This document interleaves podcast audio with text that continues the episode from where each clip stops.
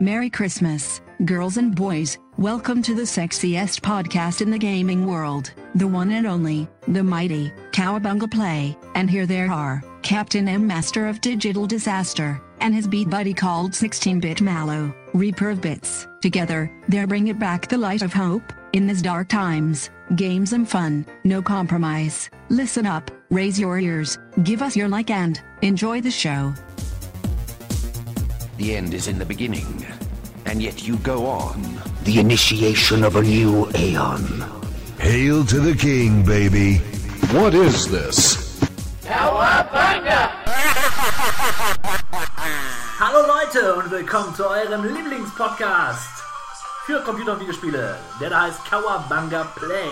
Mein Name ist Captain M und bei mir der 16-Bit Malo. Ho, ho, hallo. Oh, bist du genauso gut und beschwinglich drauf wie ich? Der Weihnachtsgeist hat mich besessen Oh und yeah. lässt mich durchgrooven. Santa Claus is coming to town. Wir bringen euch die besten Spiele zum Feste. Aber vorher gibt's erstmal die heißesten bzw. die coolsten News.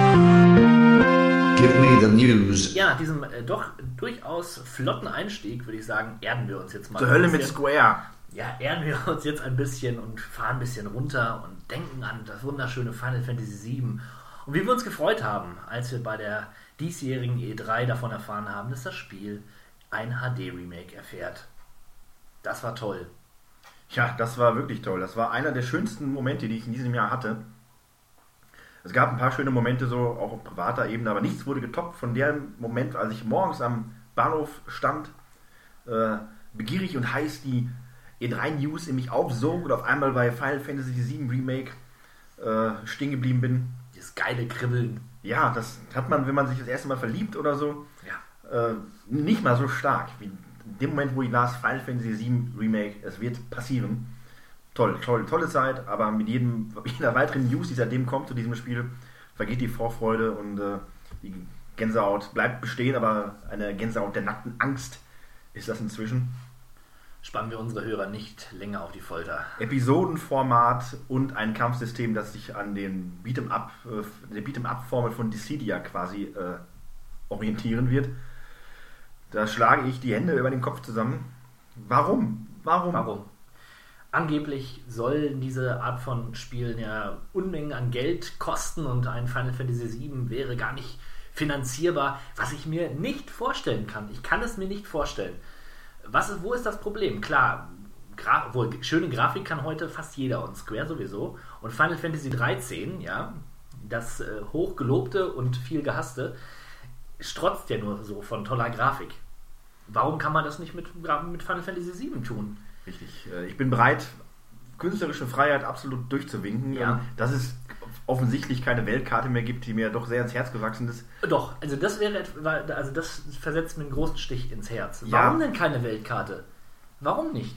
Weil man das äh, offensichtlich nicht mehr mit dem Realismus und Coolheitsfaktor abbilden Ja. kann, dass man als kleiner, kleiner Winzfigur über eine Weltkarte mit einem Haus, das eine Stadt darstellt. Das ist doch nur eine Frage des Artstyles. Natürlich, natürlich, äh, das ist wohl wahr. Aber damit kann ich, könnte ich immer noch leben. Aber nicht damit leben kann ich mit einem Episodenformat, das sich von einem Highlight des Spiels zum anderen häng, äh, hangelt. Und Nee, das ist dann nicht mehr Final Fantasy 7. ich lasse mich gerne eines Besseren belehren, aber ich werde das Ganze höchst argwöhnisch betrachten. Ja, also ich war wirklich, wirklich auch entsetzt. Naja, Hm. vielleicht gibt es ja was Schöneres in, in diesem Monat zu berichten. Ich habe hier Dead or Alive stehen. Du wolltest da auch noch was zu Ja, sagen. das ist allerdings auch keine gute Nachricht, denn äh, die Oh. beliebte Dead or Alive ähm, Extreme, der, der, der Spin-off quasi zum beliebten Prügelspiel, von manchen Leuten eher etwas kontrovers betrachtet aufgrund der Darstellung, die die äh, Teilnehmerinnen an diesem Spiel tragen. Also kurz zusammengefasst, Dead or Alive Extreme ist ein, eine Beachvolleyball-Simulation. Man äh, spielt dort mit den weiblichen Figuren aus dem Dead or Alive-Universum spannende, heiße Beachvolleyball-Duelle mit anderen Minispielen. Zeichnet sich durch eine tolle Ballphysik aus und mit Ballphysik meine ich nicht nur den Volleyball, verstehst du? Äh, ist halt ein wenig erotisch angehaucht, der ganze Spaß. Teil 1 war wirklich ganz gut, Teil 2 war dann nicht mehr ganz so toll, weil sie auch das äh, Volleyball ein wenig verändert haben. Die Es ist, ja, es ist ein, ein Arcade-Spaßspiel, man muss es sagen, mit äh, äh, leicht äh, Softcore-erotischem äh, Anhang für Fans. Ne? Für spezielle Fans. Für spezielle Fans. Teil 1 und 2 waren Xbox exklusiv. Teil 3 ist jetzt exklusiv für die PlayStation 4, aber aufgrund uns der, der spießigen westlichen Gesellschaft hat sich der Publisher, nämlich äh, Koei Tecmo, dazu entschieden, das Spiel nicht außerhalb Japans zu veröffentlichen. Es kommt also tatsächlich nur in Japan raus, weil man sich äh, dem Aufschrei der westlichen Welt bewusst ist und keine Änderungen am Spiel vornehmen möchte und sich darum denkt, wisst ihr was, Leute, dann behalten wir unsere perversen Spielchen halt bei uns in Japan. Und äh, ja, aber das Spiel kommt raus mit englischem Untertitel, englischer Vertonung und kann man leicht Ah. über den Export äh, beziehen. Also Freunde, merkt euch den, ich meine, das ist der 25. Februar, schon mal vor. Wendet euch an euren Spielehändler eures Vertrauens und fragt dezent nach Dead or Alive Extreme 3, wenn ihr mal wieder Spaß habt an einer lustigen äh, Beachvolleyball-Session. Wann war das nochmal? 25. Februar. 25. Februar. Habe ich bereits bei mir in meinem Kalender gespeichert. Äh, Okay. ich möchte übrigens noch anmerken, dass äh, unser fleißiger Zuhörer der Hock mich darauf aufmerksam gemacht hat, auf dieses Spiel. Ähm, da werden wir beide vermutlich demnächst viele schöne Abende mit verbringen. Vielleicht auch mal zusammen. Ja, das war doch mal eine erfreuliche News. Also, wo Schatten ist, da ist auch Licht. Oder so. Könnte man so sagen, ja. Oder Ja. kommt da jetzt noch was? Nee, Okay. Da war es eigentlich mehr nur Schatten, Schatten. Aber passt schon. ja. Ähm, machen wir doch wirklich mit was Schönem weiter, nämlich den Spiele-Releases des Monats Dezember 2015. Und da macht den Anfang ein großer, großer, großer Titel im wahrsten Sinne des Wortes: Just Cause 3. Das Actionfeuerwerk geht in die dritte Runde. Ähm, ich habe Teil 1 und 2 mit ja, halber Begeisterung gespielt. Die Welt war immer schön groß, man konnte auch viel Quatsch machen, aber leider war nicht wirklich viel zu tun, außer eben Dinge in die Luft sprengen. Und ich glaube, so ganz viel hat sich dann nicht geändert, bis gar nichts. Ähm, neu ist dieser Wingsuit, der eingeführt wurde, wo man so sehr cool mit mittels Greifhaken sich nach vorne befördern kann und dann die Flügel ausstrecken und dann so über den Boden quasi äh, hergleiten und so in Affenzahn durch die Welt heizen. Das sah sehr, sehr witzig aus und man kann wirklich alles kaputt machen auf spektakulärste Art und Weise. Und wer Spaß daran hat, der sollte sich diesen Titel nicht nehmen lassen. Aber ich denke, äh, die Leute, die den, das Spiel eh schon im Visier hatten, die werden es sich spätestens jetzt zulegen. Denn ähm, ja, was hat man zu verlieren? Nichts. Äh, so ähnlich geht es mir. Ich wusste tatsächlich gar nicht, dass es diese Reihe gibt, bis jetzt äh, öfter mal von Just Cause 3 berichtet wurde. Ging mir vorüber, aber ich finde, das sieht ganz nett aus.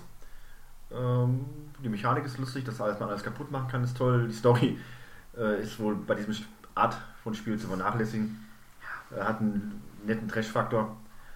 Ist ein absurder Actionfilm im Grunde, den man selbst spielt. Richtig. Interessant auch noch die Mechanik, dass man offensichtlich zwei Objekte mit einem Kabel verbinden kann und diese dann gegeneinander sch Ja. sch- schnellen. Lässt viele interessante Möglichkeiten zu, denke ich. Ja.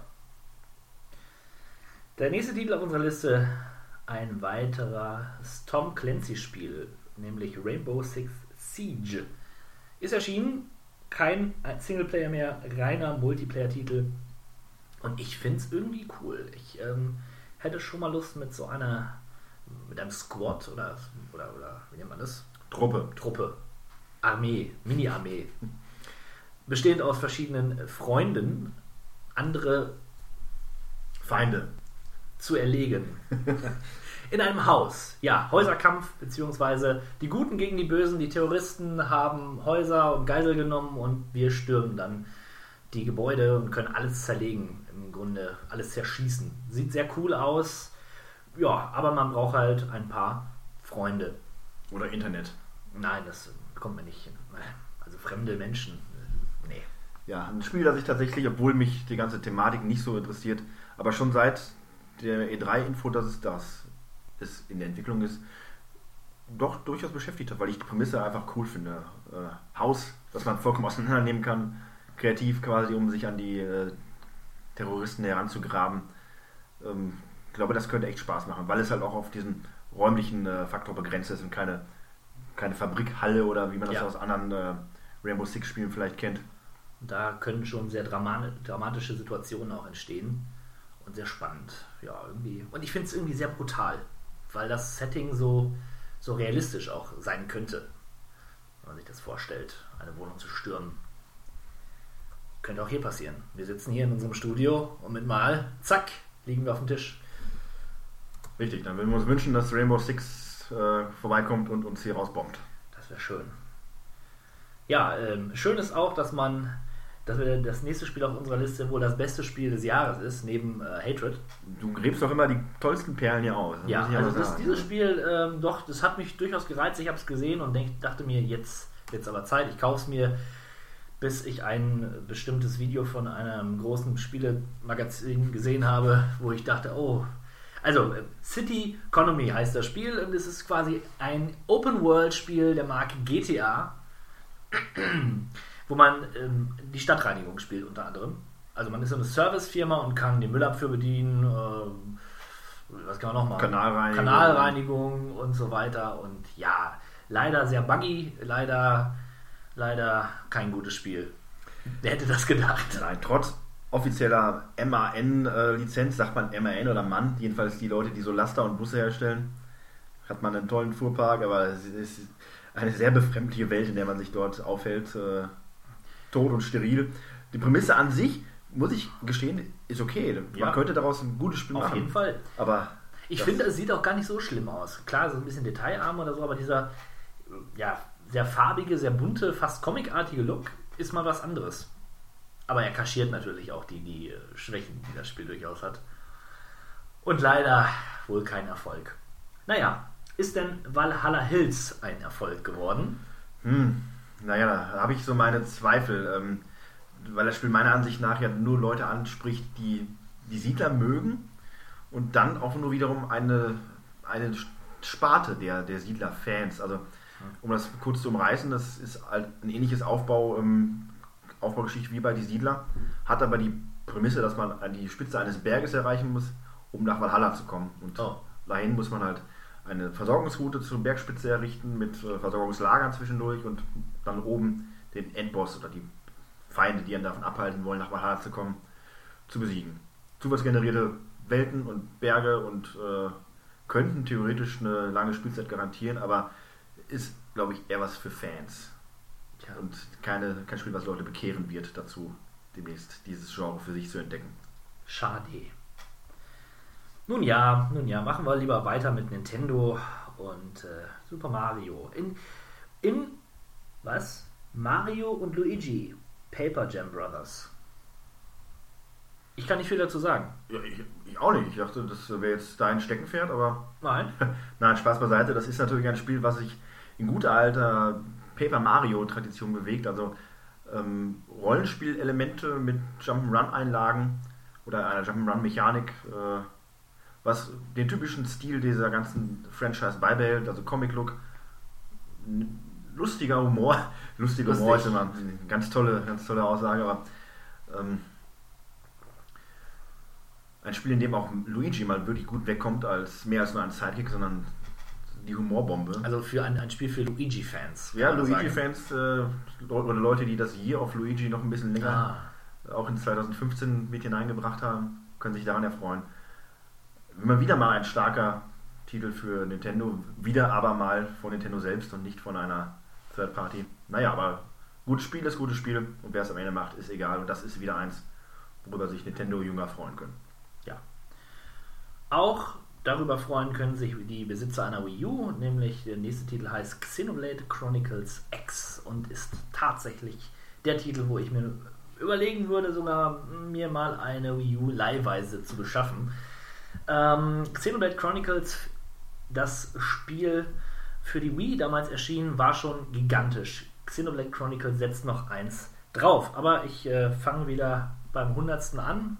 Ich gehe lieber mal zurück. Es ist ein Rollenspiel, es ist ein Open-World-Rollenspiel, ein japanisches Open-World-Rollenspiel. Hat, also es spielt sich so ein bisschen wie ein MMO. Sehr viele Quests, ähm, ja, viele, viele, viele NPCs, die aber alle, alle eher unpersönlich sind. Trotzdem macht das Spaß, man kann ganz viel sammeln und die Welt zu erleben ist einfach fantastisch.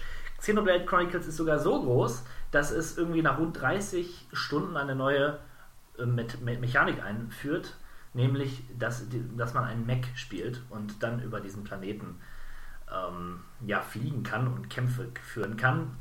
Das lässt vielleicht auch erahnen, wie groß die Monster in diesem Spiel sind. Also, dass man einen Mech besitzen kann und dann auch gegen riesige Monster, die noch mal größer sind als dieser Mech, antreten kann, ist schon eine Dimension für sich. Und das macht auch den großen Reiz aus. Also diese, diese große, weite, offene Welt mit riesigen, riesigen, riesigen Wesen dort drin. Ähm, Xenoblade Chronicles damals für die Wii, ich weiß gar nicht, wie, wie viele Stunden ich schon gespielt habe, aber ich habe es immer noch nicht durch. Ich glaube, ich, ich näher mich schon der 100-Stunden-Marke.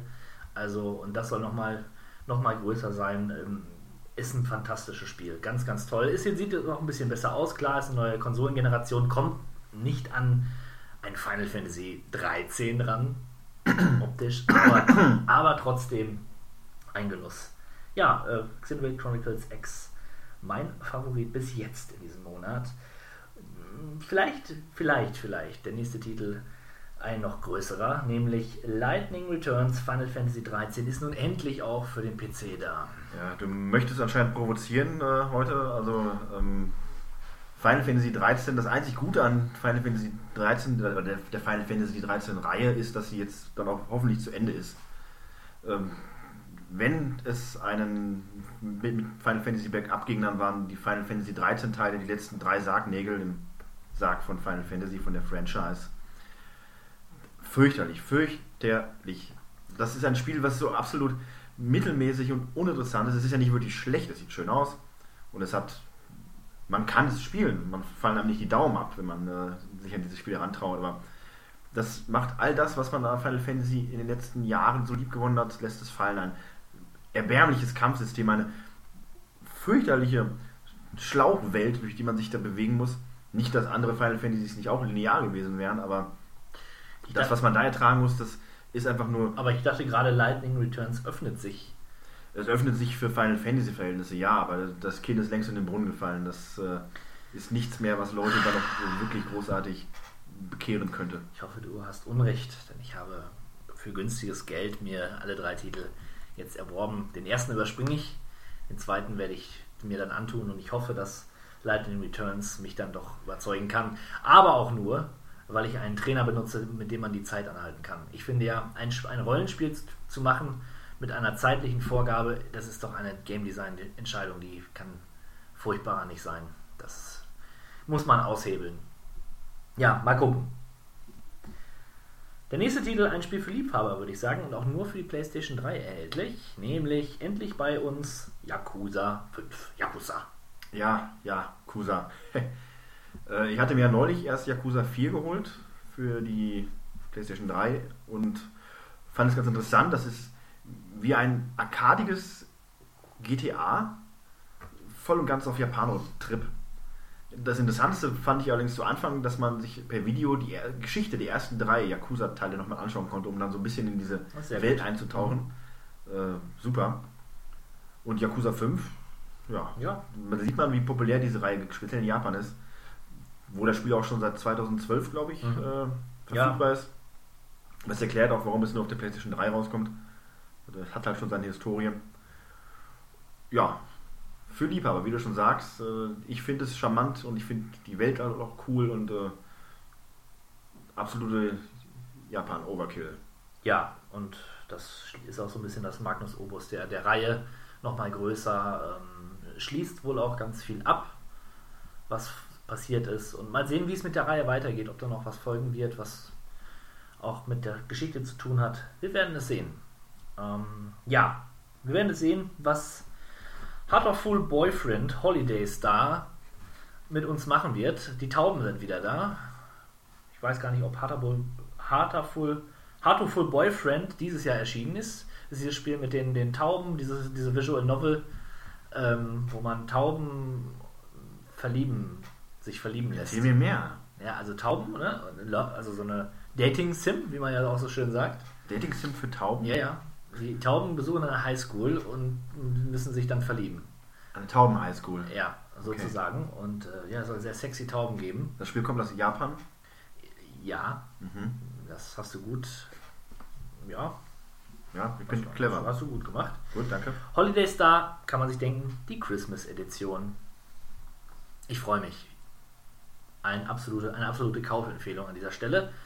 Und damit schließen wir diesen Teil auch, den beliebten News-Teil unseres Podcasts. Ja, damit beenden wir das Jahr quasi an Spielreleases, denn äh, Huh. was Neues, Tolles gibt es 2015 nicht mehr. Jetzt muss man damit auskommen, was man bisher äh, vorgeworfen Genau. bekommen hat. Tja, und Ma- da was Gutes dabei war, wer weiß. Wer weiß, wir machen den Sack zu und wieder auf, aber dazu gleich mehr. Talk to me, oh talk to me, talk to me, oh Auf talk. zum munteren Experten-Talk. Wir haben ein Spiel gespielt für viele Stunden, jeder von uns. Das Spiel heißt Fallout 4 und ähm, ja, deine Meinung? Meine Meinung, ja, ich als offiziell eingetragener Fallout-Experte und damit geeignet wie kein zweiter hier, um in dieser Runde die, das Gespräch aufzugreifen, ist, um das vorwegzunehmen, ausgesprochen gut. Aber mit einem Aber. Und dieses Aber, das, äh, über dieses Aber kann man, glaube ich, ausführlicher und mehr bereden, fast schon als über die guten Aspekte. Ja, das ist ein bisschen traurig, finde ich. Das ist traurig. Aber wichtig. aber auch wichtig. Um das Ganze einmal kurz von vorne aufzurollen, äh, Fallout 4 ist, wie der Name schon sagt, der vierte Teil der Fallout-Reihe, nachdem die ersten beiden ja ähm, von Interplay war das, glaube ich, entwickelt Ja. worden sind. Klassische isometrische Rollenspielkost. Ähm, wurde das Spiel, die, der Name dann von Bethesda übernommen für Teil 3 und in einen äh, aus der Ego-Perspektive spielbaren Open-World-Rollenspiel-Koloss verwandelt der damals einschlug wie eine sprichwörtliche Atombombe in der Videospielszene. Kurz darauf folgte dann Fallout New Vegas von den Freunden von Obsidian übernommen in der Entwicklung. Ihrerseits bekannt für Baldur's Gate unter anderem. Ja, und jetzt zuletzt Pillars of Eternity. Exakt. Und nun also endlich der heiß erwartete vierte Teil draußen seit dem 10. November, wenn ich mich nicht täusche. Ja, Also jetzt fast genau ein Monat. Und seit diesem einen Monat äh, spiele ich und du vermutlich auch schon mehr oder weniger regelmäßig und in meinem Fall eigentlich ausschließlich Fallout 4. Und äh, wie schon gesagt, ein großes Spiel, ein tolles Spiel mit einigen kleinen Schwächen. Äh, fängt für mich persönlich schon direkt am Anfang an äh, mit der Story. Das Spiel startet verhältnismäßig vielversprechend mit einem Blick in die Welt vor der Apokalypse, also 2077, der Tag bevor die Bomben fallen. Man erlebt quasi den Alltag seiner, seiner Hauptfigur, Frau und Kind oder Mann und Kind, je nachdem, was man für ein Geschlecht wählt. Ja, und kurz darauf, äh, nachdem ein Vertreter kommt und einem vorschlägt, doch eine, sich für einen Vault einzutragen, äh, kommen auch schon die Bomben und man flüchtet in den besagten Vault. Und dann kommt halt das, was mich am meisten quasi stört an diesem Spiel und was auch so der Story bis jetzt so ein bisschen Wind aus den Segeln nimmt. Denn wo sich Fallout 3 doch viel, viel Zeit gelassen hat, die Welt zu etablieren und man sich selbst beim Aufwachsen quasi erleben kann, das war toll, ja. das war gut. Es war auch nicht zu lang, aber es war angemessen. Ist Fallout 4 doch in einem, im Sauseschritt. Man flüchtet in, den, in die Vault, man landet in seiner Winterschlafkammer und erlebt dann auch recht schnell äh, den Mord an seiner Frau und dem Diebstahl seines Kindes. Und das passiert innerhalb von, ich sage jetzt mal grob geschätzten 5, 6 Minuten. Und dann soll man eine Emotion, aufbauen zum, zu dem Geschehenen.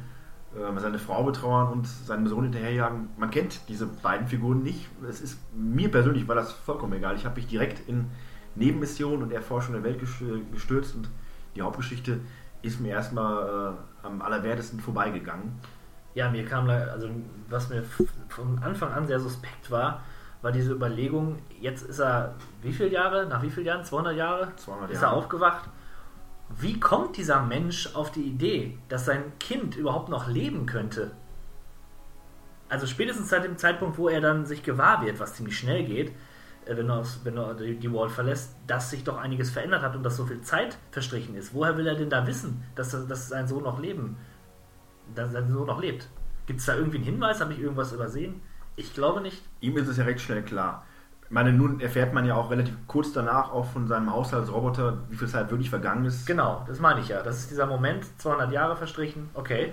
Genau, aber Der, der, erstmal denke ich doch, oh, 200 Jahre, ja, der will er wohl nicht mehr leben. Richtig. Da gibt es so ein paar Momente, die äh, nicht den wirklich größten Sinn machen. Äh, was die Hauptstory angeht. Was die Nebenstory angeht und das Interagieren mit der Fraktion, mit den Fraktionen, die man ja dann, äh, die man sich anschließen kann oder halt auch nicht, da beginnt halt schon das Ganze paradox zu werden. Ne? Wenn man parallel für vier Fraktionen arbeitet, die sich eigentlich untereinander hassen und man mehr oder weniger überall die Fäden ziehen kann. Das äh, führte dann bei mir zum Beispiel zu einer interessanten Konstellation. Ich sollte für eine Fraktion, ich möchte versuchen, Spoiler zu vermeiden, deswegen werde ich mich ein bisschen vage ausdrücken, äh, wobei sich Spoiler nicht vermeiden lassen werden. Nur man sollte anmerken, wir beide haben Fallout 4 noch nicht durchgespielt. Nein. Äh, und ich habe es, weiß Gott, versucht, aber wie das halt so ist, man landet mal hier, man landet mal dort. Es sind, und ich übertreibe nicht, wenn ich das sage, würde ich fast schon 100 Spielstunden bei mir verstrichen. Und ich befinde mich vermutlich auf der Zielgeraden, aber ich habe es einfach nicht übers Herz bringen können und hatte auch nicht die Motivation, jetzt einen großen Story Rush Ah. zu beginnen, weil ich mein eigenes Tempo hatte und das ist wieder eine der großen Stärken des Spiels, das eigene Tempo, aber nun ja, wie ich schon äh, erwähnte, große, eine große Schlacht fand statt und da ich mit allen vier Fraktionen gut war, konnte ich quasi wie so ein äh, Leichenfledderer über dieses Feld laufen, jede einzelne plattgeschossene Einheit erstmal schön ihrer Rüstung und Waffen entledigen, musste immer wieder hin und her reisen, weil ich so viele Zeug hatte und äh, musste nicht einmal meine eigene Waffe abdrücken. Konnte also das Missionsziel vollkommen easy äh, erledigen. Aber das ist ja erstmal gut. Das ist was Positives, wenn man äh, ja die Geschehnisse für seinen Vorteil ausnutzen kann. Absolut. Ist doch Das hervorragend. Es ist gut, aber wenn man mal drüber nachdenkt, paradox, weil äh, ich kann mir nicht vorstellen, dass man so in den einzelnen äh, Strukturen drin ist als Protagonist, als Figur dieses Spiels. Okay, okay. Oder man ist, blitz, man ist blitzgescheit. Ich meine, er, ich finde, er ist auch relativ souverän, geht er damit um, dass 200 Jahre verstrichen sind und er in einer Postapokalypse sich wiederfindet. Das ist relativ schnell abgehakt. Okay. Ja, dazu muss man auch äh, vielleicht ein paar Worte über die Synchronisierung äh, verlieren. Der Sprecher, der deutsche Sprecher der Hauptfigur ist gut, er hat eine angenehme Stimme und spricht auch viele Texte ganz gut. Nur teilweise, ähm, und das ist mit einer weiteren Schwäche des Spiels verbunden, meiner Ansicht nach, ähm, drückt er sich ein wenig holprig aus und betont Sachen so, wie man sie eigentlich gar nicht im Sinn hatte. Ja. Es geht äh, bei der Interaktion mit anderen Figuren teilweise äh, man hat ja jetzt neuerdings nur noch vier Stichwörter, aus denen man dann seine Antwort auswählen kann. Was auch ein Problem ist, weil man nicht unbedingt erkennen kann, was will er, was will er mir jetzt eigentlich sagen. Richtig, dann äh, möchte man mit einer Figur sprechen und auf einmal äh, legt dann die eigene Figur einen herablassenden Ton zutage und man denkt sich, oh meine Güte, so habe ich das jetzt aber nicht gemeint. nicht gewollt, genau. Und, oder er wird extrem schmalzig und äh, gefühlsduselig und man wollte eigentlich was ganz anderes ausdrücken. Man kann sich nicht so ganz dann oft mit der Figur widerspiegeln, weil es einfach man nicht genau weiß, was sagt er. Und man hat es nicht mehr unter der Kontrolle wie bei Fallout 3 und New Vegas. Und ein weiterer Aspekt ist, man sieht sich jetzt auch während der Gespräche, also die Kamera ist ein wenig dynamischer, was ja durchaus auch ein Vorteil sein kann, weil dieses, dieses äh, psychopathische Anstarren der, der Spielfigur in, in den anderen Fallout-Spielen war schon ein wenig seltsam teilweise. Nur das führt in Fallout 4 dazu, dass die Figuren teilweise sich einfach umdrehen und weggehen während eines Gesprächs oder einem von vornherein den Rücken zudrehen und einem nicht in die Augen schauen. Äh, das ist komisch. Äh, vermutlich auch nicht so gewollt. Oder andere Dinge. Die Welt ist nicht mehr eingefroren während eines Gesprächs, sondern ist durchaus dynamisch. Das heißt, ich hatte einmal das, äh, dieses Geschehen ist, ich habe mich unterhalten auf einer Farm mit einem meiner Siedler, längeres Gespräch und ich sehe hinter dem Siedler, wie auf einmal eine Todeskralle anfängt, alle anderen Leute umzuhauen. Ich konnte dieses Gespräch nicht verlassen und um uns herum tobte dann das totale. Chaos und äh, wir haben und weiter unser nonchalantes Gespräch über die Ernte in unserer äh, Siedlung geführt.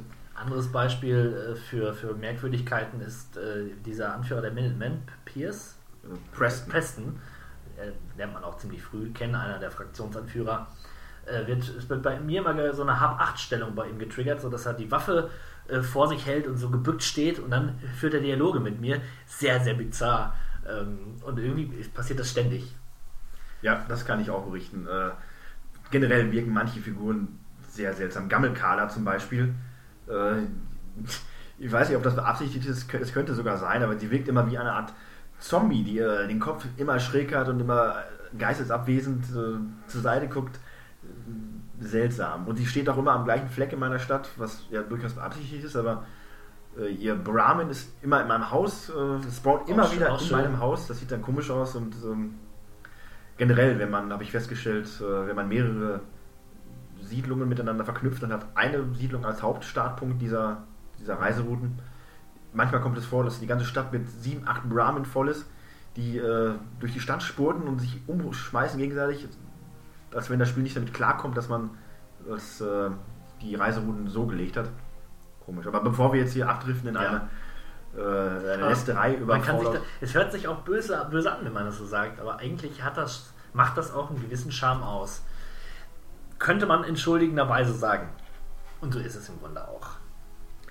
Richtig, aber es gibt natürlich auch viele, viele Stärken. Und das fängt damit an, sobald man die Vault verlässt, dass man diese freie Welt hat, die man begehen kann, wie bei Fallout 3 auch schon Aber auch da, die Szene, wenn du die Vault, Vault verlässt, wirkt nicht mehr so wie noch in Fallout 3. Das war wirklich einer der großen Momente, wenn du in Fallout 3 die Vault verlässt, die, die, die Klappe öffnet sich, das Tor geht auf und du stehst in dieser offenen Welt. Da fand ich es weniger aufregend. Aber das, ne, was man das erste Mal hat, das erste Mal ist halt etwas Besonderes. So sieht's aus. Allerdings, und da ist das ganz große Plus von Fallout 4, wo Fallout 3 mit der Zeit etwas dröge wurde, weil irgendwo doch alles gleich Ja. aussah, ist in Fallout 4 für totale Abwechslung Ja, gesorgt. das Äh, stimmt. Generell ist jeder Tag quasi erstmal schön inszeniert durch den dynamischen Tag- und Nachtwechsel, Ja. klar, aber jetzt auch mit Wetterwechsel Mhm. und mit den besonders stimmungsvollen Atomgewittern, die immer wieder cool aussehen, wenn da dieses grüne Leuchten über die, äh, über die Welt rast und äh, man immer verstrahlt wird, was ein wenig ärgerlich ist, aber die Welt an sich gibt viel mehr her, optisch und viel interessantere Locations und Farben. Endlich gibt es auch mehr Farben als braun und grau und dunkelgrün oder so. Äh, das lässt sich sehen. Persönlich, die Städte ähm, sind nicht so, waren nie, äh, waren nie reichhaltig gesehen in den Vorderteilen, aber ich finde, weil die Welt halt noch wesentlich größer ist, hatte ich vielleicht mit ein paar mehr Siedlungen äh, gerechnet, muss allerdings auch gestehen, zum einen habe ich noch nicht alles entdeckt und zum anderen, man kann mit dem neuen Siedlungsmodus auch selber dafür sorgen, dass manche Orte zu florierenden Städten heranwachsen. Dazu später noch mehr. Es gibt aber auch so Kleinigkeiten. Äh, Nicht nur das große Ganze ist perfekt, sondern diese kleinen Details, die man in der Welt immer wieder entdeckt. Wie heute, als wir kurz äh, einmal gespielt haben und wir diesen gestrandeten Bus auf der Straße entdeckten und auf dem Fahrersitz des Busses saß ein Teddybär mit einer Busfahrermütze. Da zeigt sich auch der Humor der, der Programmierer. Besonders interessant ist es auch, und das könnten vielleicht alle mal für sich selber ausprobieren, so ein kleines, kleiner Fun-Fact, wenn man am 25. Dezember nach Megaton kommt, äh, Megaton sage ich schon, nach Diamond City kommt, ist die Stadt plötzlich weihnachtlich geschmückt. Das Es stehen, es stehen überall Weihnachtsbäume, die äh, Lichterketten, die normalerweise nur das weiße Licht Mhm. verströmen, sind plötzlich bunt. Also auch in äh, der Postapokalypse wird Weihnachten nach wie vor hoch angesehen und äh, sowas ist immer wieder schön. Aber das findet man an allen Ecken und Enden. Vielleicht jetzt nicht gerade in dieser Größe, aber Kleinigkeiten, die äh, interessant sind, die das Ganze mit Leben ausfüllen. Ja, ich finde auch die Audiologs, die Audiologs dieses Mal ziemlich cool. Also es gibt da ähm, ga- ganze kleine Geschichten, die man gestückelt aufsammeln kann. Ähm, diese Märchengeschichte, jetzt nicht so viel verraten, die äh, schön anfängt und naja, typisch Fallout-mäßig dann auch endet, die man sich dann anhören kann. Und äh, Minispiele für den Pip-Boy, das fand ich auch sehr toll, so kleine Arcade-Spiele. Alles so viel, so viel Kleinigkeiten, die in das Spiel reingeplatziert sind und ja, da kann man, da kann man schon die Liebe entdecken zum Spiel der Programmierer oder der, der, ja, der Verantwortlichen. Die ist durchaus vorhanden. Ähm, aber ich würde mal sagen, ich schmeiße mal ein paar kleine Stichpunkte hinein zum äh, Pros und Kontras quasi zum Spiel.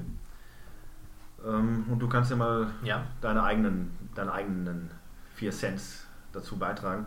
Ich habe zum Beispiel als äh, Minuspunkt und das auf meiner Liste auch relativ dick unterstrichen, die Steuerung bei der, beim Siedlungsausbau. Das äh, Hochziehen eigener Gebäude, das Platzieren der Möbel und sonstiger Gerätschaften in dieser Welt.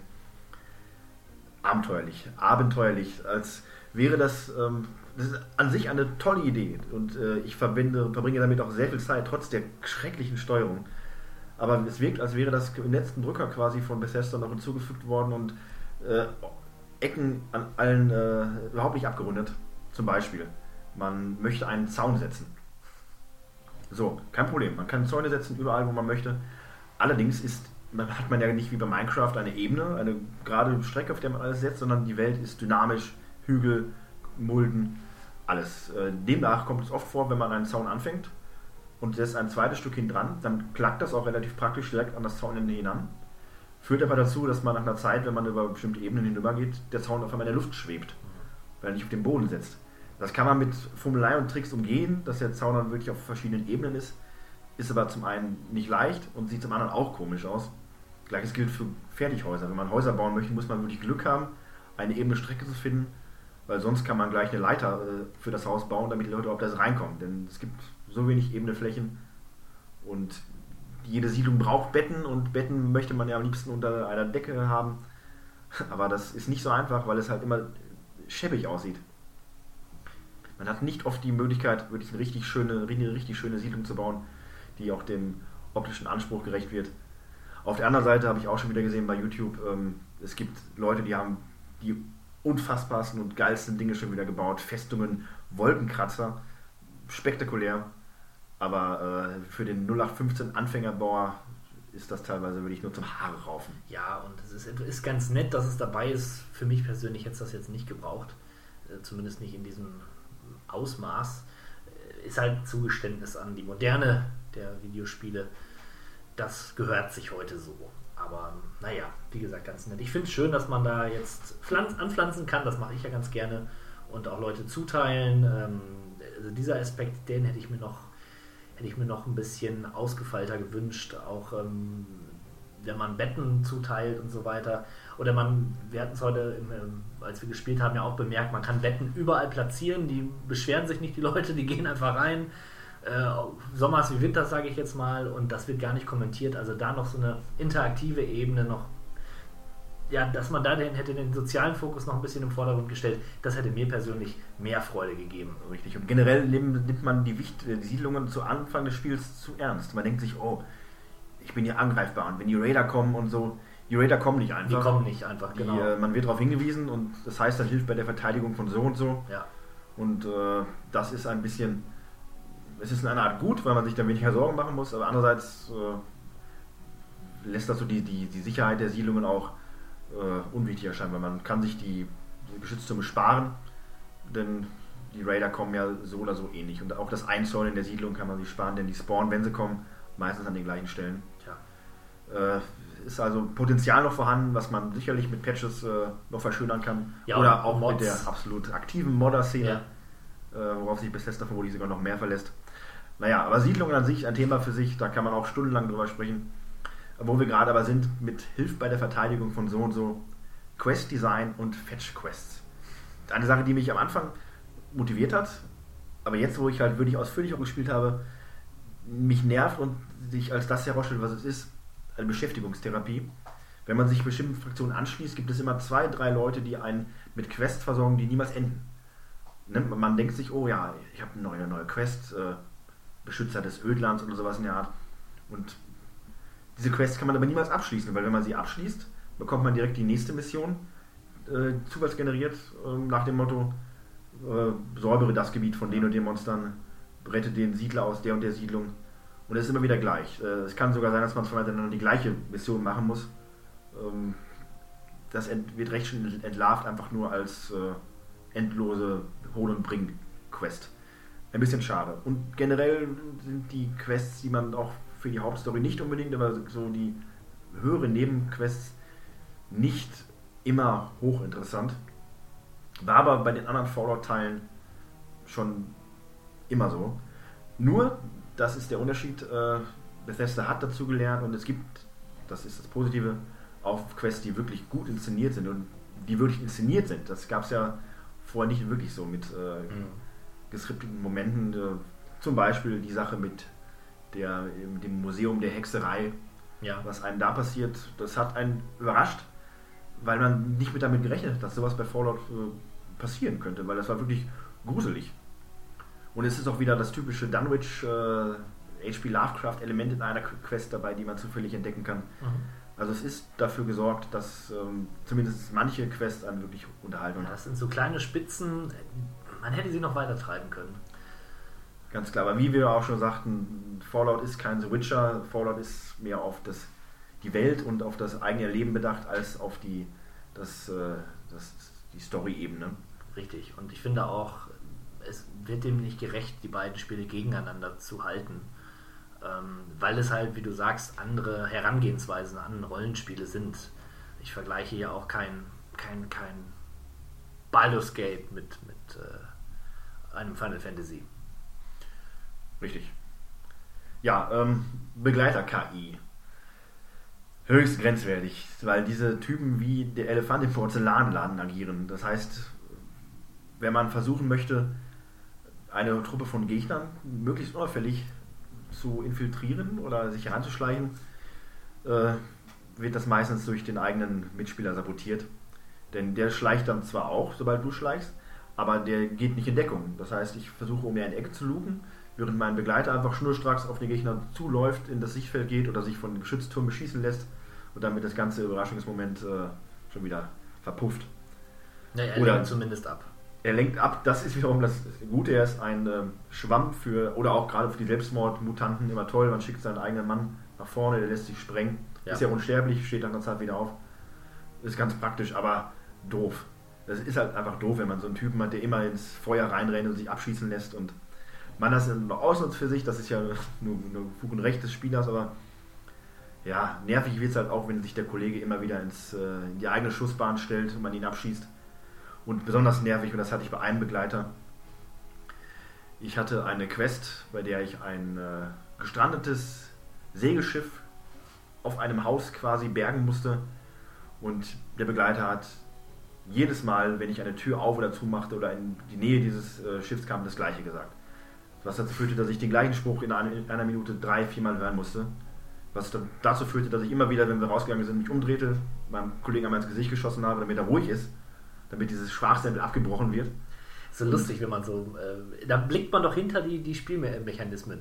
Wenn man sie aushebelt, dann wird was getriggert, wie kann ich was beenden. Ja. Das hebt das Ganze auf so eine Metaebene, die äh, auch interessant sein kann.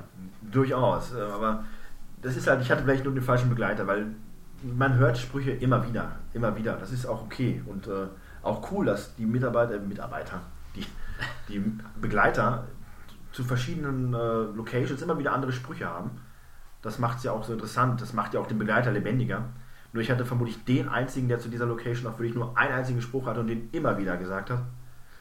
Äh, fürchterlich. Aber das passiert allerdings zum Glück nicht ganz so oft. Äh, Ja. Oder auch, dass NPCs sich immer wieder das Gleiche sagen. Die sagen zwar oft das Gleiche, aber es ist doch genug Variation, dass man es nicht als ganz so störend wahrnimmt, sondern eher sich denkt, meine Güte, wie viel Aufmerksamkeit oder wie viel Detailverliebtheit wurde da reingesteckt.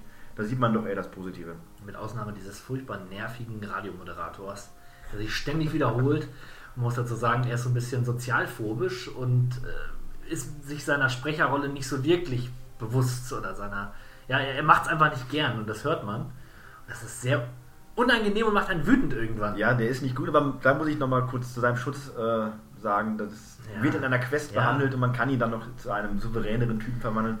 Plus, ähnlich wie es schon bei Galaxy News Radio äh, bei Fallout 3 war, je mehr man, je mehr Quests man erledigt, desto mehr Nachricht gibt es auch bei diesem Radiosender, auf die Bezug genommen wird.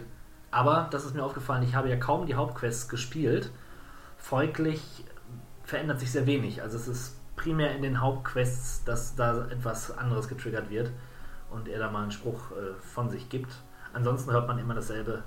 Und, äh, Auch ja. die Songs sind immer gleich, deswegen habe ich wie bei Übrigens, Fallout 3 ja. schon immer wieder das Radio Ja, ausgemacht, weil und das ganz gar nicht mehr. erstmal ist es ein Recyceln von alten Liedern. Ganz viele sind kannte, kannte man schon und es ist echt wenig. Ich weiß nicht, ob die sich im Zuge der Hauptstory, wenn man sie dann spielt, erweitern. Das habe ich mal, da habe ich manchmal das Gefühl, dass ich denke, hm, das Lied kenne ich jetzt doch nicht. Aber es so oft, wie ich schon äh, Cole Porter gehört habe, das kann ich gar nicht mehr zählen. Ja, auf dem PC hat man zumindest die Möglichkeit, seine eigene Musik äh, reinzubringen. Nicht offiziell, aber durch eine Ja. relativ leichte Veränderung der Dateien. Wobei die Musik, die da ist, ist ja schon toll gewählt. Das passt ja in das Setting rein, ne? Und da irgendwie was anderes reinzupacken, nicht so wirklich toll. Ja, äh, zu guter Letzt noch zwei Sachen, die mich ein wenig gestört haben. Äh, und die würde ich auf, auch auf die, auf die Zeit gehen und einen nerven. Das Loot-System. Einer Art ist das, haben sie das Loot-System wirklich aufgewertet, dazu komme ich später noch. Auf der anderen Seite für dieses, man nimmt alles mit, bei mir zumindest dazu, dass ich alle Nase lang zurück zu meiner, äh, zurück zu einem äh, Wertstoffhof muss oder Werkbank, wo ich meine Klamotten abladen kann.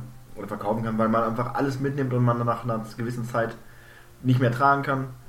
Die Begleiter können einem helfen, klar, aber irgendwann sind auch die voll und dann muss man wieder zurückreisen. Klamotten irgendwo zwischenlagern vielleicht, weil man nicht immer zurückreisen möchte.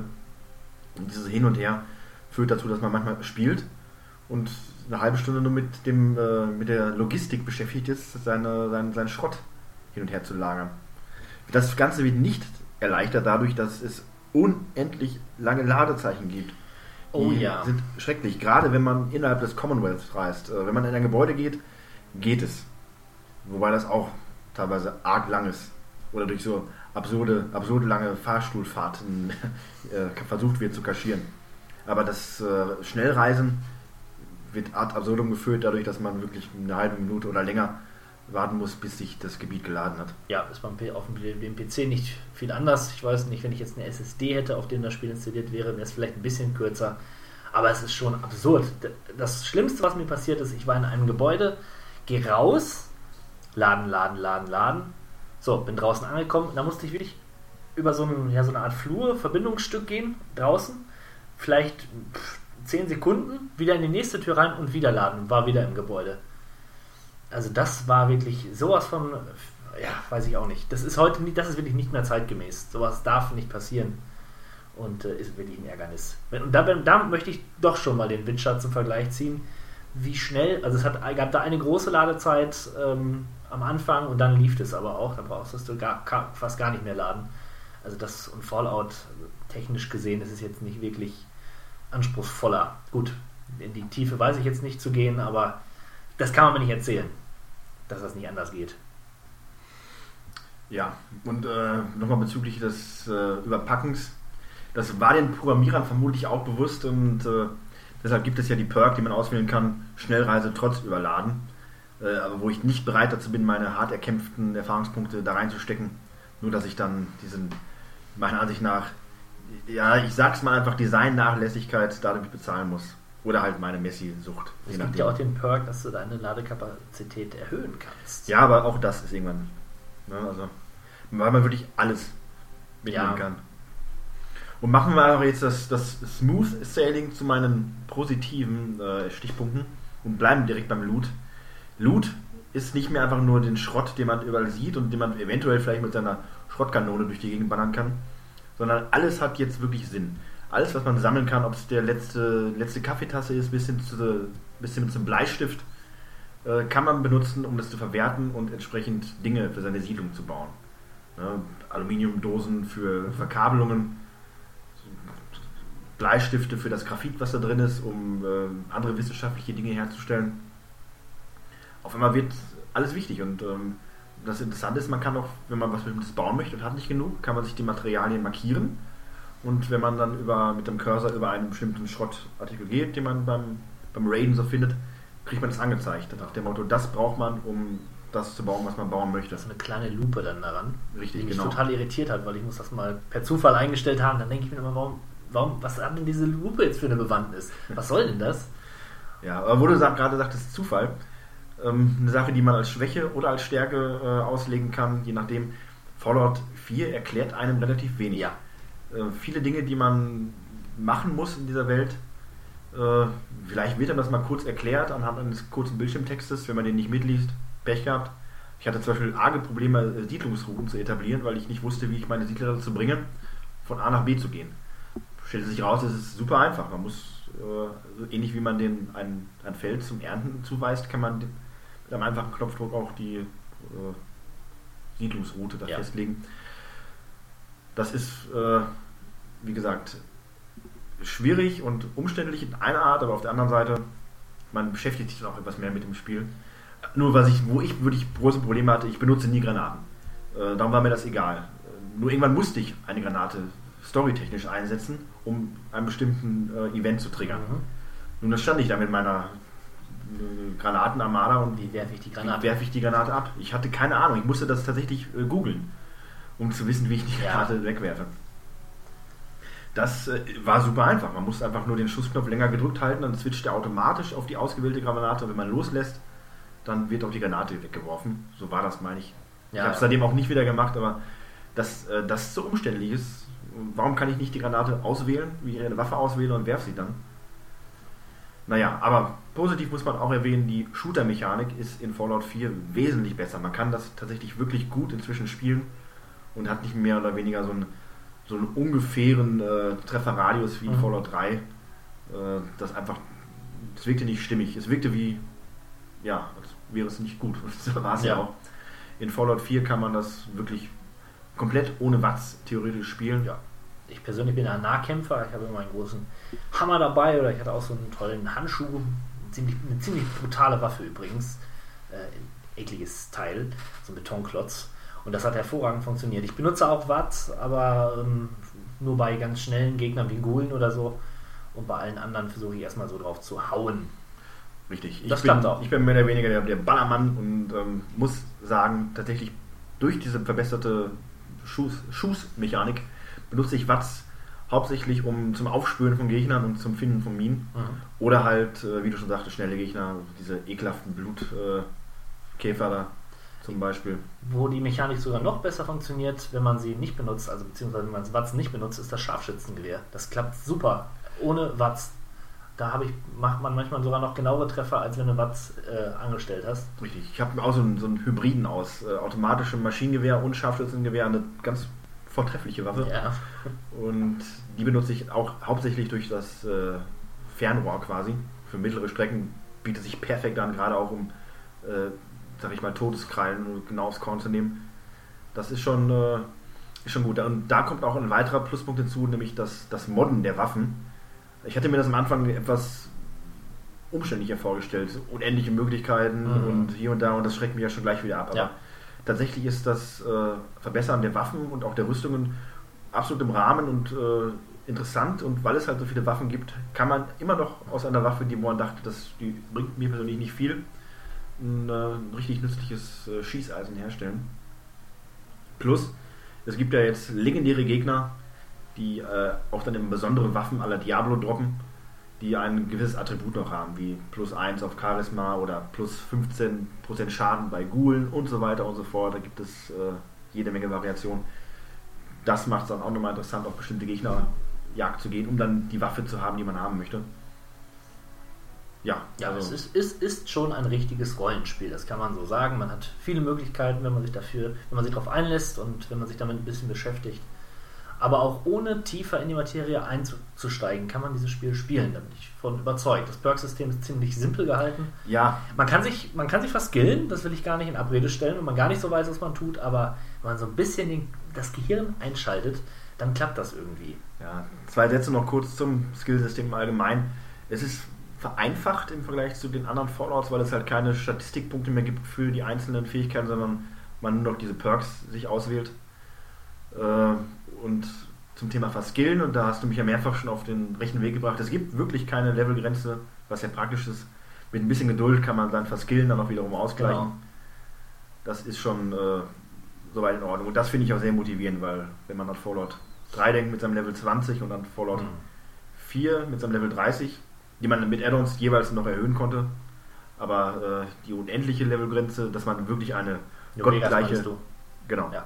dass man wirklich eine gottgleiche Figur quasi erzeugen kann bei Fallout äh, 4, das macht schon interessant und das motiviert mich tatsächlich ein wenig äh, auch auf eine gewisse Grindjagd zu gehen. Es wird niemals ein äh, Schloss durch einen Computer aufgebrochen, sondern ich knacke erst das Schloss und knacke dann den Computer, um die doppelte Erfahrungspunkte zu bekommen. Also das macht nach wie vor Spaß, da zu leveln und das ist, wie gesagt, ganz interessant. Es ist, aber generell das äh, Vereinfachen des äh, oder das weniger kompliziert machen des, des äh, Levelsystems, der Vorwurf der Casualisierung, dem muss sich das Spiel teilweise gefallen lassen. Das ist dieser Punkt, das ist das die wesentlich einfache und zugänglichere Shooter-Dynamik und natürlich die, die Sprach, die Dialogauswahl, die auf Stichwörter begrenzt ist, macht das Spiel schneller, macht das Spiel einfacher, kann also noch eine zusätzliche Einstiegshilfe sein. Ist es bestimmt auch. Denn wie gesagt, man muss nicht in die Tiefe gehen, um dieses Spiel zu spielen. Ja, äh, wo ich gerade aber noch über die Computer- oder Begleiter-KI gemeckert habe, so muss ich die Begleiter als solche doch loben, weil die sind wirklich vielfältig. Es gibt viele verschiedene Figuren, äh, Menschen, Mutanten, äh, Synths, alle möglichen Wesen können einem begleiten und Ja. Freunde werden. Und das ist das Interessante, wirkliche Freunde werden, denn diese Figuren streuen lebendig auf die Situation bezogen immer Sprüche ein. Je nachdem, wie man sich als Figur gibt, äh, mögen sie einen dann noch mehr oder halt weniger. Und je mehr sie einen mögen, desto mehr erfährt man über die Figur. Für manche Figuren muss man auch teilweise Quests erledigen, was auch dann Spaß macht, weil man damit die Beziehung zur Figur verbessern kann. Zu, ich glaube, drei Figuren kann man sogar eine romantische Beziehung aufbauen. Da bin ich mal gespannt. Ich habe bisher das nur bei zwei äh, Figuren geschafft. Und bei zwei weiteren konnte ich interessanterweise die Option Flirten anwählen, obwohl es beides Figuren des gleichen Geschlechts waren. Ich bin jetzt äh, da kein Spießer, finde ich aber interessant. Nur die Frage ist, ob das mit dem Begriff Flirten immer richtig übersetzt worden ist, weil man einfach nur die Freundschaft vertieft oder ob da wirklich das äh, eher romantische Flirten mit gemeint ist. Denn das ging aus den Antworten meiner Figur nicht heraus. Nur aus der etwas äh, zweideutigen äh, Betonung des Sprechers äh, war es ein wenig unangenehm. Hm. Aber ansonsten äh, ist das mit dem Begleiter eine schöne Sache. Man kann alleine losgehen, aber tatsächlich gibt es für mich keinen Kein Grund, Grund, das zu machen. Eher äh, ist man immer wieder mal, ertappt sich dabei, neue Figuren mitzunehmen, auszuprobieren, was die Ja. zu erzählen haben. Genau, und zumal man kann sie auch strategisch einsetzen. Wenn ich jetzt beispielsweise nicht gut im Schlösserknacken bin und mir fehlt jetzt noch einiges an dieser Skillung, dann kann ich mir einen Charakter mitnehmen, der das besser beherrscht als ich und ihn anweisen, für mich Schlösser zu knacken. Das geht rein theoretisch. Richtig, das geht sogar ziemlich gut. Wobei auch bei den Grenzen äh, gesetzt Ja. sind, aber gerade am Anfang ist es immer praktisch, wenn man mit einer Figur loszieht, die gute Schlösser klacken kann, wenn man sich auf andere Sachen erst konzentrieren möchte. Absolut äh, in Ordnung. Und wie gesagt, das ist absolut lebendig mit den Begleitern macht Spaß. Äh, was habe ich noch? Ja, die Gegnervielfalt ist äh, wieder mal erweitert worden. Die Gude sehen jetzt wirklich bedrohlich aus. Äh, anders noch als in den Vorgängerteilen, wo sie natürlich auch Zombies ähnlich kamen, aber jetzt wirken sie wirklich wesentlich verfaulter und äh, auch bei den Gulen gibt es eine wesentlich größere Variation an verschiedenen Stadien der Gudisierung. Also das ist wirklich immer wieder interessant und äh, auch bei den Supermutanten, die ja nicht meine Lieblingsformation oder Fraktion sind, aber auch die wirken anders bedrohlich, als es in den ersten Fallout-Spielen von Bethesda der Fall war. Aber meiner Ansicht nach den größten Schritt nach vorne gemacht haben sie bei den Todeskrallen, denn die wirken auf mich jetzt noch wesentlich bedrohlicher, als es in den anderen Titeln der Fall war. In Fallout 3 stellten sie nach einer gewissen Zeit keine Bedrohung mehr dar. In Fallout New Vegas war es ähnlich, da konnte man auch alleine ganze Nester ausnehmen, wenn man es clever angestellt hat. Bei Fallout 4 ist es ein wenig anders, weil sie wirken bedrohlicher, sie haben mehr Aktionen drauf, sie werfen teilweise mit Dreck auf dich, um dich zu blenden oder um dich aus dem Tritt zu bringen, dass du umfällst. Das macht Kämpfe gegen die Todeskrallen wesentlich dynamischer und sie werden auch direkt als äh, das ultimative Monster etabliert im Spiel. Recht früh Ja. begegnet man geskriptet einer, einer Todeskralle, da wird das Tempo oder der, da wird die Marschroute schon klar gemacht. Und auch später tauchen die immer wieder auf, sodass man die an Orten trifft, wo man sich wundert, was denn hier eine Todeskralle zu suchen Mhm. hat, aber man äh, nimmt das nicht einfach an als Gegner, sondern fängt an zu überlegen, was mache ich jetzt? Flüchtig, meistens flüchtet man, oder äh, geht man jetzt taktisch in den Kampf vor? Meistens übernimmt ein oder nimmt einem dann der Begleiter die äh, Auswahl schon ab, weil er auch drauf losstürmt. Aber das kann man dann auch wieder gut nutzen, weil die Todeskralle sich dann erst am Begleiter auslässt und dann vielleicht schon einen guten Teil des Schadens abge, ab, absorbiert hat. Aber wie gesagt, Todeskrallen wirken bedrohlicher und generell mehr neue Gegner. Hochinteressant. Kommen wir dann aber zum nächsten, damit anschließenden Thema, nämlich die Welt. Und da möchte ich nochmal ganz besonders und äh, explizit das leuchtende Meer erwähnen. Ein Ort im Ödland, den man storybedingt relativ früh äh, auch schon zu Gesicht bekommt. Äh, nach Fallout 4 Story quasi äh, der Ort, an dem die Bomben damals eingeschlagen sind, also der am schwersten verstrahlte Teil der ganzen äh, Weltkarte, wo man grundsätzlich verstrahlt, wenn man sich schon in der Nähe des Ortes befindet. Es gibt da keine Strahlungssicherheit. Und dieser Ort ist wirklich fantastisch inszeniert. Er wirkt wie aus einem Albtraum. Die äh, Gegend ist total zerstört. Bäume sind alle umgeschlagen. Es herrscht dort beständiges atomares Gewitter, was dem Ganzen immer eine noch zusätzliche gruselige Atmosphäre verleiht. Immer ist es grün, ständig grollt der Donner. Dort befinden sich logischerweise auch dann die stärksten Gegner. Es wimmelt vor Todesklauen und äh, Red Scorpion. Und das ist wirklich immer wieder ein Abenteuer, da überhaupt erstmal hineinzugehen in diese Zone. Und da zu erforschen, das ist nochmal eine ganz andere Art des, äh, des Erforschens, wo man relativ friedlich durchs Ödland geht, seine, seine Todeskrallen da meistens nur aus der Ferne sieht, ist eine Expedition in das äh, leuchtende Meer wirklich ein Survival-Trip, Ja, der immer wieder Spaß macht. das ist ein sehr konsequenter Ort und eigentlich einer, der schon in die vorigen Spiele gehörte. Ich weiß nicht, ob es beim ersten oder im zweiten Teil so etwas gab. Wahrscheinlich gab es das schon mal, äh, aber in den 3D-Teilen gab es das auf keinen Fall in der Form und das ist jetzt das erste Mal und äh, macht einfach nur Sinn. Es ist ein, eine logische Konsequenz aus dieser Spielwelt hervorgehend, so einen Ort zu etablieren. Ja, und Orte, äh, sind wir auch beim nächsten Thema. Die Welt ist riesig, es gibt so viele verschiedene Orte zu entdecken. Auf der Karte, Orte, die nicht auf der Karte verzeichnet sind. Teilweise, und das ist das Coole, ist die Karte sogar, man wird von Bethesda quasi ausgetrickst, weil man denkt, die Welt ist zu Ende. Und äh, auf einmal geht es über die Weltkarte hinaus, die sichtbar ist, doch noch weiter und man entdeckt noch weitere Orte. Da war ich auch höchst überrascht, weil damit, da brechen sie quasi mit der Tradition, dass man nur dahin kann, gehen kann, wo auch die Weltkarte anzeigt, dass man hingehen kann.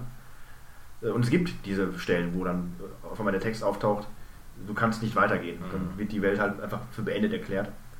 Aber an manchen Ecken der Karte kann man darüber hinausgehen. Toll, ja. Und generell, äh, es gibt ja auch schon jetzt Spieler, die angefangen haben, das Meer zu erforschen. Denn äh, ich sage mal, ein Fünftel der Karte quasi ist ja unter Wasser.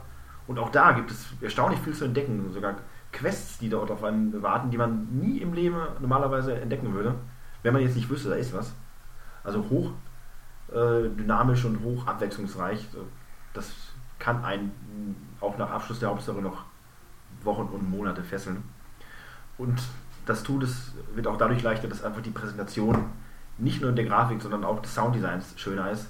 Die Waffen haben einen richtigen Knall. Die äh, Musik und die leichten und Ambient Notes quasi, die einfach nur bestimmte Momente des Spiels unterstützen, sind wesentlich dynamischer und abwechslungsreicher als bei Vorgängerteilen, passen immer perfekt. Ich meine, äh, themenbasierte Hintergrundmusik ist nichts Neues, aber es hat bei Fallout ein ganz neues Level erreicht, weil einfach die Orchestrierung und das Sounddesign nochmal wesentlich lebendiger wirkt, als es vorher der Fall war. ja.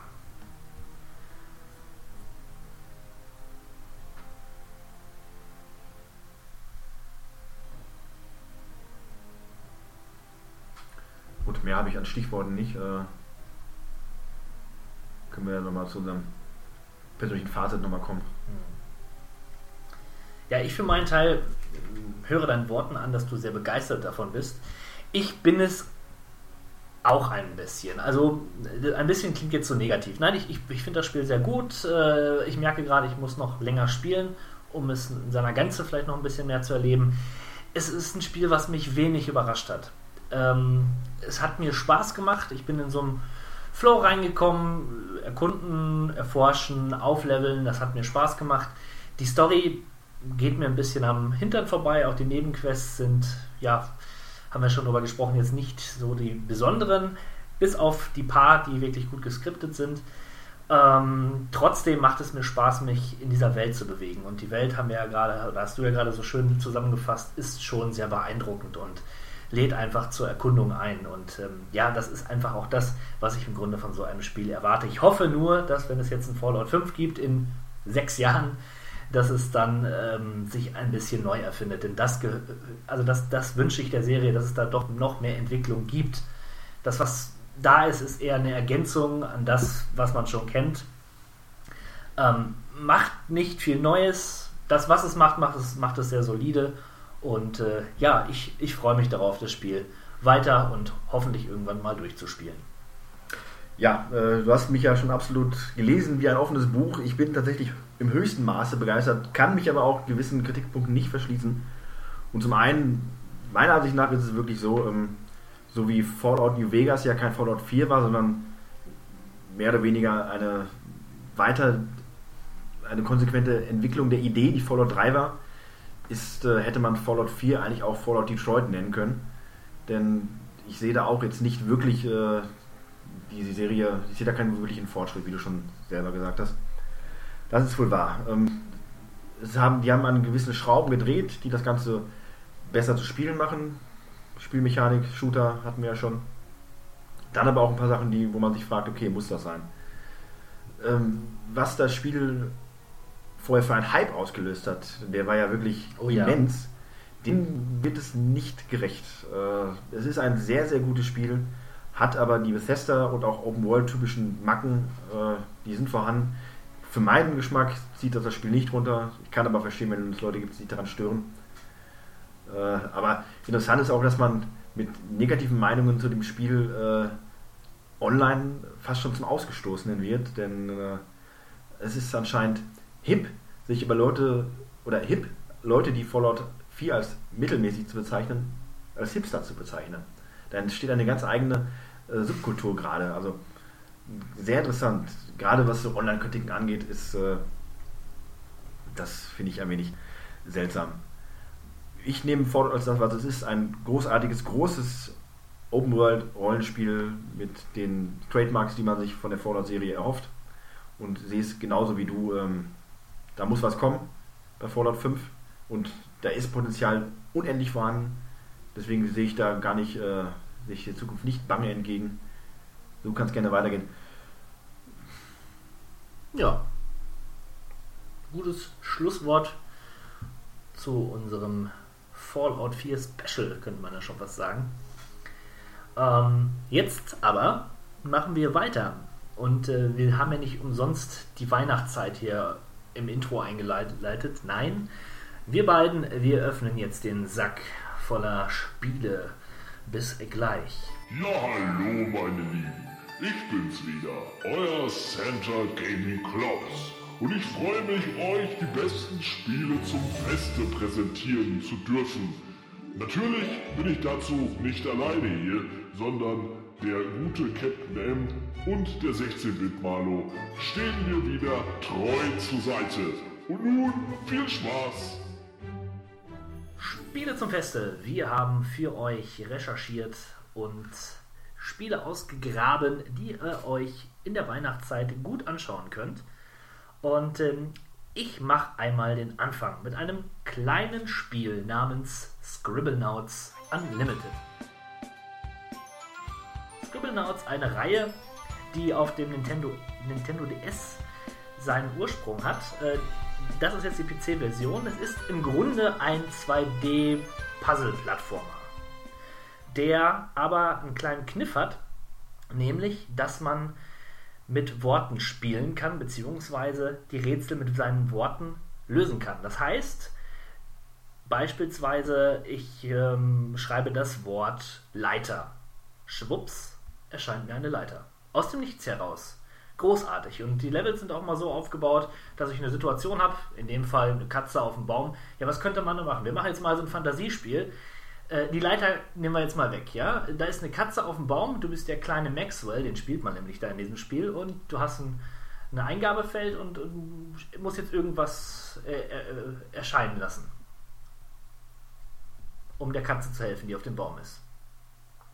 Eine Axt. Genau, eine Axt. Zack, erscheint die Axt. Du kannst die Axt aufheben, kannst zum Baum gehen und den Baum fällen. Du könntest auch ein Feuerwehrauto erscheinen lassen. Kommt das Feuerwehrauto an mit dem Fe und dann schreibst du noch Feuerwehrmann. Schwupps ist der Feuerwehrmann da. Ist eine fantastische äh, Idee, die auch wirklich viele ähm, Objekte, Kreaturen und so weiter bereithält. Also wirklich fast alles, was ihr euch so vorstellen könnt. Und das Schöne ist, dass es über den Steam Workshop ähm, noch geöffnet ist und es gibt wirklich tausende von Seiten. Ich glaube über 3000 Seiten, wo jeweils 100, naja, vielleicht übertrieben, oder 50 Figuren, Objekte da, da sind, die man sich in das Spiel mit, per Knopfdruck abonnieren kann und implementieren kann. Das ist großartig. Ich habe mal den Witcher eingegeben. Ja, von Gera gibt es bestimmt 50 Modelle, die man einfügen kann. Und das ist so, so großartig. Bei Scribblenauts Unlimited ist das Ganze weg von diesem reinen Level-Design hin zu einer großen Welt, die mehr oder weniger zusammenhängt. Äh, ihr könnt das Ganze dann in 2D ablaufen und äh, ja, dort euren Schabernack treiben. Außerdem könnt ihr Objekte auch mit Eigenschaften belegen. Zum Beispiel möchtet ihr einen Clown haben, dann könntet ihr böser Clown schreiben. Ist der Clown böse? Greift er euch an. Oder guter Clown, dann macht er, ist er halt gut. Ne? Und also es lädt zum Experimentieren ein und beschäftigt einen für Stunden. Eine ganz tolle, famose Idee, die man nicht hoch genug loben kann. Außerdem kann man sich zahlreiche Weihnachtsobjekte erscheinen lassen. Ja, passend zum Fest. Perfekt gerade. Perfekt. Ja, lustig, dass du Scribblenauts drauf hast. Ich habe neulich erst noch darüber nachgedacht, dass ich mir das Spiel eigentlich mal, also neulich heißt gestern, Mhm. darüber nachgedacht habe, Ah. dass ich mir dieses Spiel mal zulegen müsste eigentlich für den DS. Ja, das war ja quasi jetzt äh, ein Ruf zu den Waffen. Auf jeden. Fall. Ein Spiel auch für die ganze Familie. Falls ihr Kinder habt, dann könnt ihr das mit denen spielen. Ja, äh, für meine erste Empfehlung gilt das nicht unbedingt, wobei der Schrecken und Terror, den das Spiel vielleicht äh, verbreitet hat, als es rauskam, inzwischen auch äh, eher antiquiert wirkt. Ich rede von Dino Crisis 1 und 2, Oh. im Doppelpack wohlgemerkt.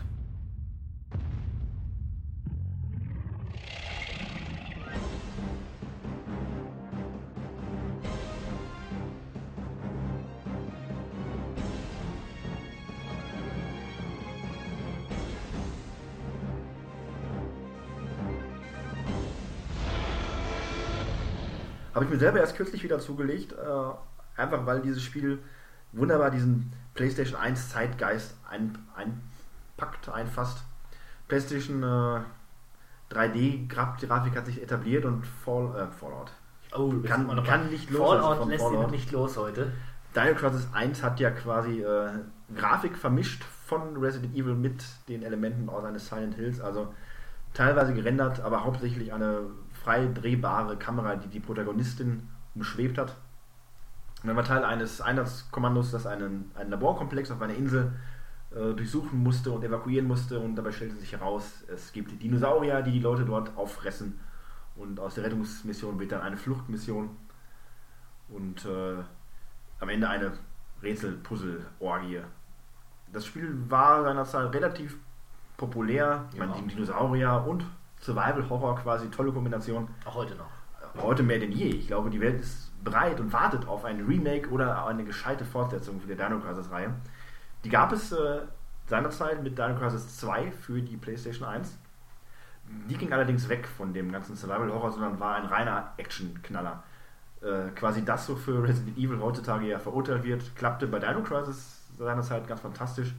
Es gibt ähm, eine, wirklich eine Combo-Leiste, die man auffüllen kann für Punkte. Äh, ansonsten ist es eine Schlacht gegen Dinosaurier jeder Art, äh, Action geladen von Anfang bis zum Ende. Äh, ein schöner Knallspaß, sage ich mal so. Oh ja. Das lässt sich wirklich gut spielen. Das ist reduziert auf das Nötigste. Äh, auch ab und zu so nette äh, Schießstandeinlagen. Damals alles andere als ausgelutscht.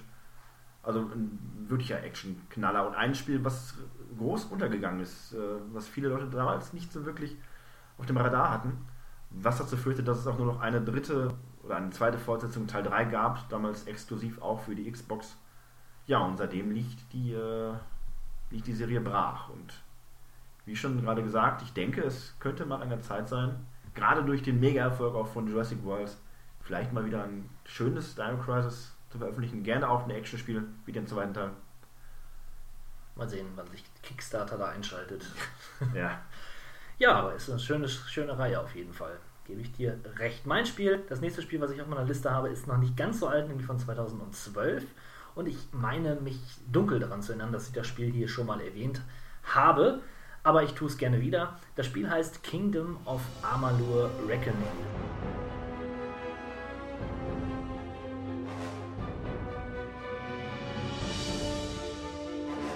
Ist ein riesiges, wirklich riesiges, recht offen gehaltenes äh, Rollenspiel, ein Action-Rollenspiel und ja, von den Big Huge Games, die leider danach pleite gegangen sind, entwickelt. Ich glaube, es könnte auch im Zusammenhang stehen, aber das liegt nicht an der Qualität des Spiels, denn die ist hervorragend. Übrigens, Spawn-Zeichner Todd McFarlane hat daran mitgearbeitet, genauso wie ein Leitner-Designer von Obliv Oblivion und auch ein ja wohl bekannter Fantasy-Autor namens R.A. Salvatore. Wohl bekannt. Das Wohl ist bekannt. Eine relative Koryphäe, möchte ich sagen. Ja, ich bin jetzt nicht so der Fantasy-Autoren-Fan, ja, aber. wir hatten da schon mal ja. darüber gesprochen, über dieses Spiel in einem Podcast Ah, und okay. da habe ich mich ähnlich echauffiert über deine, deine Ignoranz. naja. Na gut, ähm, ja, aber ihr seht, ihr Fantasy-Fans da draußen, da sind echte ja, Granaten am Werke, wie man so schön sagt in eurem Jargon da draußen. Ja, jetzt hole ich euch da ab, wo ihr auch steht. Das ist nice, könnte man sagen. Sweet. Ja, ein Action-Rollenspiel mit einer großen Welt, ähm, sehr, sehr flottes Kampfsystem. Das Schöne ist, man kann sich, hat zwei Waffen, eine meist eine Fern- und eine, eine Nahkampfwaffe und die kann man auch im Wechsel benutzen. Ziemlich schnell und kompromisslos. Die Grafik ist eher bunt gehalten, ich würde mal sagen, erinnert an World of Warcraft. Ein bisschen verspielt, aber nicht minder ähm, brutal. Also das Spiel geizt nicht mit roter Farbe und äh, ist jetzt nicht unbedingt für die Kleinen zu empfehlen, auch wenn man auf den ersten Blick das meinen könnte. Die DLCs, die dabei sind, sind fantastisch. Es gibt ein DLC, wo ihr ein ganzes Schloss nebst ähm, Belegschaft bekommt und das könnt ihr auch ausbauen. Jetzt nicht so wie vorhin in Fallout, sodass ihr jeden Stein einzeln setzen könnt, sondern ihr könnt dann eher wie bei einem Fable euch dafür entscheiden, irgendwie 1000 Goldstücke zu investieren und dann wird euer Dachboden ausgebaut, sage ich jetzt mal. Ihr könnt dann auch Tiere züchten, ähm, die euch dann begleiten, habt dann so einen Jäger angestellt, könnt äh, Archäologen auf Reisen schicken, der euch dann mit wertvollen Gegenständen wieder belohnt und so weiter. Also ein ganz, ganz, ganz großes, ein ganz tolles Spiel und ist leider in der Versenkung ein bisschen verschwunden. Ich denke, der Fluch des Ganzen lag darin begründet, dass ein Spiel namens Skyrim zeitgleich erschien und irgendwie haben die Leute das miteinander verglichen, was man nicht wirklich kann. Äh, aber dann ist es einfach nicht gesehen worden. Schade, sehr schade. Aber ich bitte euch, spielt es zur Weihnachtszeit. Macht Spaß. Ja, äh, Spaß macht auch mein nächster Vorschlag und den muss ich, glaube ich, keinen großartig erst noch erklären. Darum kann ich mich, glaube ich, relativ kurz fassen. Vor einiger Zeit und als Aufwärmprogramm quasi für Uncharted 4 im nächsten Jahr ist jetzt die Uncharted Nathan Drake Collection entschieden. Die HD-Aufhübschung der ersten drei Teile, damals für die PlayStation 3, jetzt auf PlayStation 4. Äh, an sich alles drei großartige Spiele, von Teil zu Teil besser, mit einem hervorragenden Protagonisten Nathan Drake äh, moderner Indiana Jones in einem teils Parcours, teils äh, Third-Person-Shooter ist man da unterwegs, ständig unter Strom. Äh, sympathische Figur, wie schon erwähnt. Die Story ist filmreif, inszeniert. Das Spiel ist nicht zu lang, nicht zu schwer. Also jeder Teil an sich eine schöne Herausforderung und ein schöner Spaß. Und gerade zur Weihnachtszeit passt sowas ja perfekt, wenn man vielleicht vorher noch sich die, die Zeit nimmt und Indiana Jones guckt, ist das das perfekte Gegenpendant, um dann selbst aktiv zu werden. Ich selber habe mich schon mehrfach bei dem Gedanken ertappt, mir die Collection selbst nochmal zuzulegen. Ich habe zwar die ersten drei Teile für die PlayStation 3, aber das Ganze nochmal auf einer Disc zu haben und vielleicht etwas in etwas schönerer Grafik, äh, ähnlich wie es bei The Last of Us ja auch schon der Fall war, ähm, wer sie noch nicht hat oder nicht alle hat, äh, für den sollte kein Weg daran vorbeiführen, sich diese Collection zuzulegen. Denn gerade auch in Hinsicht darauf, dass man die nächste Jahr Uncharted 4 spielen kann, kann es nicht schaden, sich nochmal auf den neuesten Stand der Story zu bringen und auch der Figuren und der Interaktion untereinander. Ja. Ja. Schöner Tipp. Ja, ein Geheimtipp. Also Leute, Uncharted Nathan Drake Collection. Alles immer schön, dass wir diese unbekannten Perlen her vorzaubern. ja, äh, ich habe wirklich, ich habe wirklich eine unbekannte Perle, äh, kann ich doch durchaus sagen. Ich glaube, höchstens der Hardcore-Adventure-Freund wird diesen Titel kennen, aber ich kann ihn nur empfehlen. Ähm, das Spiel heißt Der Fall John Yesterday. Im Englischen nur Yesterday und ist von den Pendulum Studios, die unter anderem äh, die Runaway Adventures gemacht haben oder auch The Next Big Thing. Das sind alles ganz tolle Comic-Adventure mit einer etwas humorigen Note. Der Fall John Yesterday ist dies eher nicht. Ähm, trotzdem finde ich, passt das in, in die Zeit, denn man kann sich dieser, dieser Geschichte hingeben, möchte ich fast sagen. Wir spielen Henry White, der sein Gedächtnis verloren hat, weil ihn jemand mit Quecksilber vergiftet hat. Unmöglich. Der Klassiker. Der Klassiker. Und ja, auf seiner Reise nach seinem Gedächtnis kommt er in Kontakt mit obdachlosen Morden und einer satanischen Sekte unter anderem. Und das Spiel ist wirklich düster von seiner äh, Kernaussage. Es hat zum Ende hin einen sehr unvorhersehbaren Twist. Ähm, ja, ich kann es euch nur empfehlen, wenn ihr auf gute Geschichten in Point-and-Click-Adventure steht. Es geht nicht besonders lang, ich glaube vier Stunden höchstens, da seid ihr damit durch. Also für ein kleines Geld würde ich mir das Spiel zulegen und wer das noch nicht gespielt hat, ein echter Geheimtipp. Außerdem müsst ihr gucken, bei Steam gibt es das Spiel nur in Englisch, das macht aber nichts. Ich werde ein Video von uns verlinken, wo wir wiederum einen Deutsch-Patch verlinken ähm, von Schotebits. Den könnt ihr euch runterladen und mit unserer Hilfe auch installiert bekommen. Ist kein Problem. Ich denke, das wurde da ganz gut erklärt in dem Video. Ja, der Fall John Yesterday von den Pendulou Studios. Holt's euch, wenn ihr auf gut gemachte Point-and-Click-Adventure steht. Jo, Ja, und äh, um das ganze Paket auch mal kurz abzurunden, äh, habe ich noch einen ebenfalls nicht ganz so unbekannten Rollenspiel Happen, äh, der auch aufgrund seiner Präsentation, finde ich, schön zur Weihnachtszeit passt. Die Rede ist von Dragon Quest 8, die Reise des verwunschenen Königs, dem ersten und vielleicht auch einzigen Titel. Ich grätsche ganz kurz, kurz rein. Auch da finde ich es jetzt ein bisschen unheimlich, denn gestern habe ich mir dieses Spiel mehrfach auf YouTube-Videos angeschaut und überlegt, mir das zuzulegen. Ja, Wir haben vorher nicht darüber gesprochen, muss man dazu sagen, was Ja. wir hier vorstellen. Ne, das, das stimmt, das stimmt. Das ist Ja. ja interessant.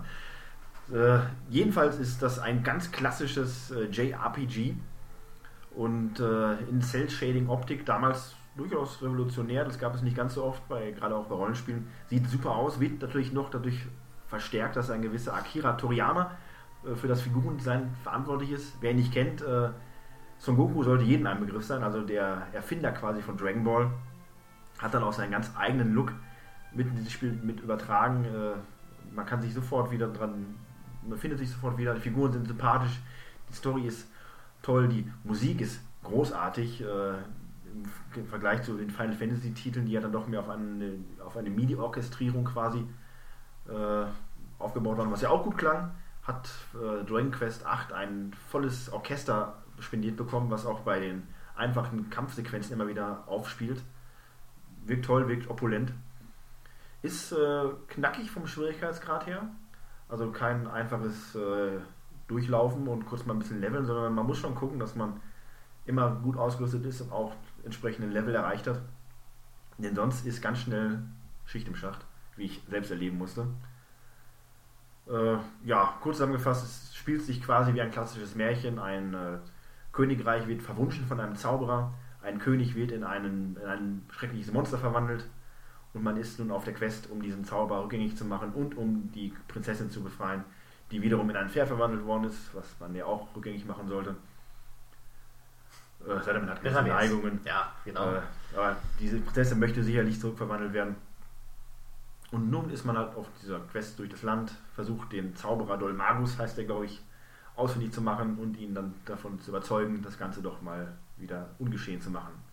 Mit, äh, mit der Faust, wenn es sein muss.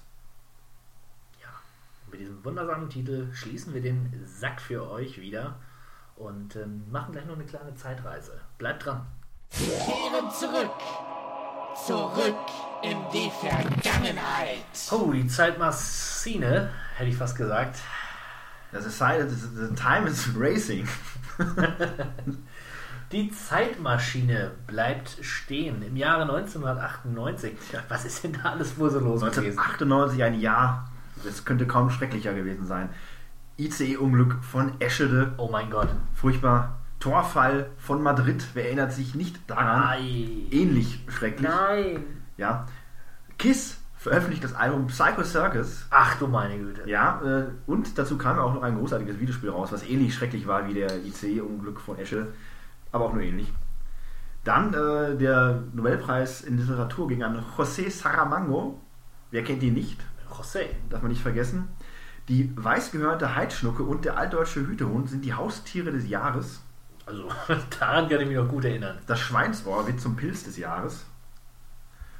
Ja, und mehr ist nicht passiert. Tolles Jahr. Das reicht aber auch schon, um das Jahr als eines der wichtigsten der Zeitgeschichte mit ins, äh, ja, mit, mit, mitzunehmen. Genau, und genau das spiegeln die Spiele auch deutlich wieder, denn den Anfang macht ein Spiel namens Oddworld Apes Exodus Teil 2. Die Erfolgsgeschichte von Apes Geschichten wird weiter gesponnen. Das gute Jump'n'Run-Genre wurde um einen Teil bereichert. Ja, Jump in Puzzle Ach kann ja, man da war, da war ja noch was. Also wie schon erwähnt, haben sie ja mit dem Oddworld-Zyklus versucht und teilweise auch wirklich geschafft, einen, einen Zyklus an Spielen hervorzubringen, die alle in diesem, dieser Welt spielen. Ich glaube, am Ende kam es halt nur zu vier Titeln oder so, aber die waren alle von der Qualität her gut bis sehr gut. Ja. Äh, interessant, weil neuartig. ähm, Ja, wenn man das erste mochte, kann man auch da bedenkenlos zugreifen. Vielleicht konnte man auch auf dem Game Boy Ape genauso genießen, nämlich mit Oddworld's Adventures gab es dann auch einen Handheld-Ableger. Ja. Machen wir aber weiter mit etwas Flotterem.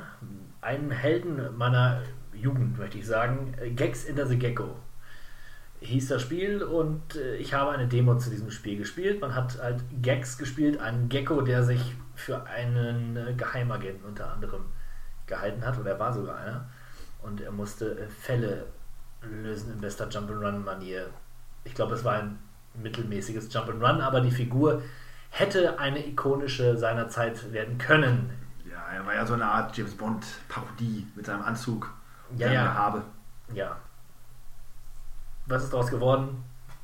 Er ist äh, ein Relikt seiner Zeit. Wie so viele andere Maskottchen, die es nicht weitergebracht haben. Mitnichten äh, ist Lucky Luke ein Relikt seiner Zeit, denn heute aktueller denn je. Ja, ja. Seit dem Film mit, ähm, wie hieß er denn noch? Terence Hill. Verewigt. Für die Ewigkeit. Ein, ein, ein Monument. Lucky Luke on Dalton's Trail ist ein netter Plattformer mit schön großen Sprites. Lucky Luke ist gut klar und deutlich in 2D von der Seite zu erkennen. Ja. Die beeindruckendste Stärke eines Spiels ist es, dass man seine Figuren erkennen kann. Das kann man nicht oft genug hervorheben. In dem Fall war es so, ja. Wild 9, ein Titel, bei dem es eigentlich bei mir klingeln sollte, aber gerade habe ich nur einen D-Zug im Kopf. Ich weiß, dass es zahlreiche Covers, Covers Magazincovers zierte. Ein, ähm, auch ein Jump'n'Run-Spiel mit so einem Greifarm-Figürchen. Ähm, verdammt, ich komme nicht weiter drauf. Das kenne ich gar nicht. Kennst du gar nicht? Nee, das kenne ich nicht. Skull Monkeys hingegen ist ein wirklich tolles Spiel mit einem tollen Look. Da stecken die Macher von äh, The Neverhood dahinter und vor allen Dingen, wenn man das Genre bedenkt, nämlich das Jump'n'Run-Genre, ist äh, Earthworm Jim da zu nennen, denn die es sind dieselben Macher. Äh, Skull Monkeys, so eine Art Knetfigur, die sich durch zweieinhalb D-Welten bewegt, sah toll aus und, und hat heute mit Amicroc quasi so ein, naja, nicht den geistigen Nachfolger, aber es ist das aktuellste Spiel des Studios. Ähm, ist derselbe Look, also so ein bisschen wie Knete, sehr skurril, sehr abgefahren. Ähm, macht mir immer so ein bisschen so ein, so ein flaues Gefühl, wenn ich das sehe. Das soll lustig sein, aber ich, ich traue dem Braten nicht so ganz. Für mich ist das nichts, nicht weil es mich irgendwie äh, beunruhigt oder so, weil ich ähnlich wie bei Earthworm Jim sind das Spiele, die ich einfach nicht greifen kann. Das, äh, der Humor, der befremdet mich Ja, ja. und äh, die Spiele an sich sind jetzt nicht so spektakulär meiner Ansicht nach. Wobei man nicht äh, drum hinkommt zu erwähnen, kreativ. Kreativ auf jeden Fall. Ja, was für die Künstler unter euch. Crash Bandicoot 3 Warped. Handfestes 3D Jump'n'Run Spiel. Playstations Maskottchen hält die Flagge hoch.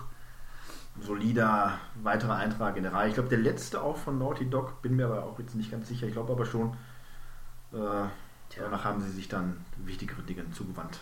Ja. Dafür erblühte eine neue Reihe äh, mit Spy, nämlich Spyro the Dragon. Ähm, war auf einmal da und wollte ein weiteres Maskottchen sein und hat es tatsächlich auch nachher noch zu einigen Folgereihen Teilen geschafft. Ein kleiner Drache bewegt sich durch drei, schön 3D modellierte Umgebungen und äh, kann so gleiten mit seinen kleinen Flügelchen und Feuerspeien aus seiner Nase. Aber sagen wir, wie es ist, es war ein billiger Krog-Abklatsch, nur in Lilla. Fast jedes 3D Jump'n'Run Spiel ist ein billiger Krog-Abklatsch. So sieht es nämlich aus. Allen voran dieser rote Klempner. Ja. Moria. Spider. Spider. ein Spiel, was ich niemals besessen habe und trotzdem gespielt habe, noch und nöcher, was daran lag, dass es auf der Euro-Demo Oh ja, 1 oder so drauf genau. war. Man war eine um äh, eine augmentierte Spinne quasi mit äh, Cyberfähigkeiten, konnte man seine Gliedmaßen verbessern und musste sich dann durch äh, ja, in Miniaturform durch Hindernisse, Kanal Kanalschächte durchmanövrieren, Gegner, feindliche Spinnen quasi besiegen und das Ziel erreichen.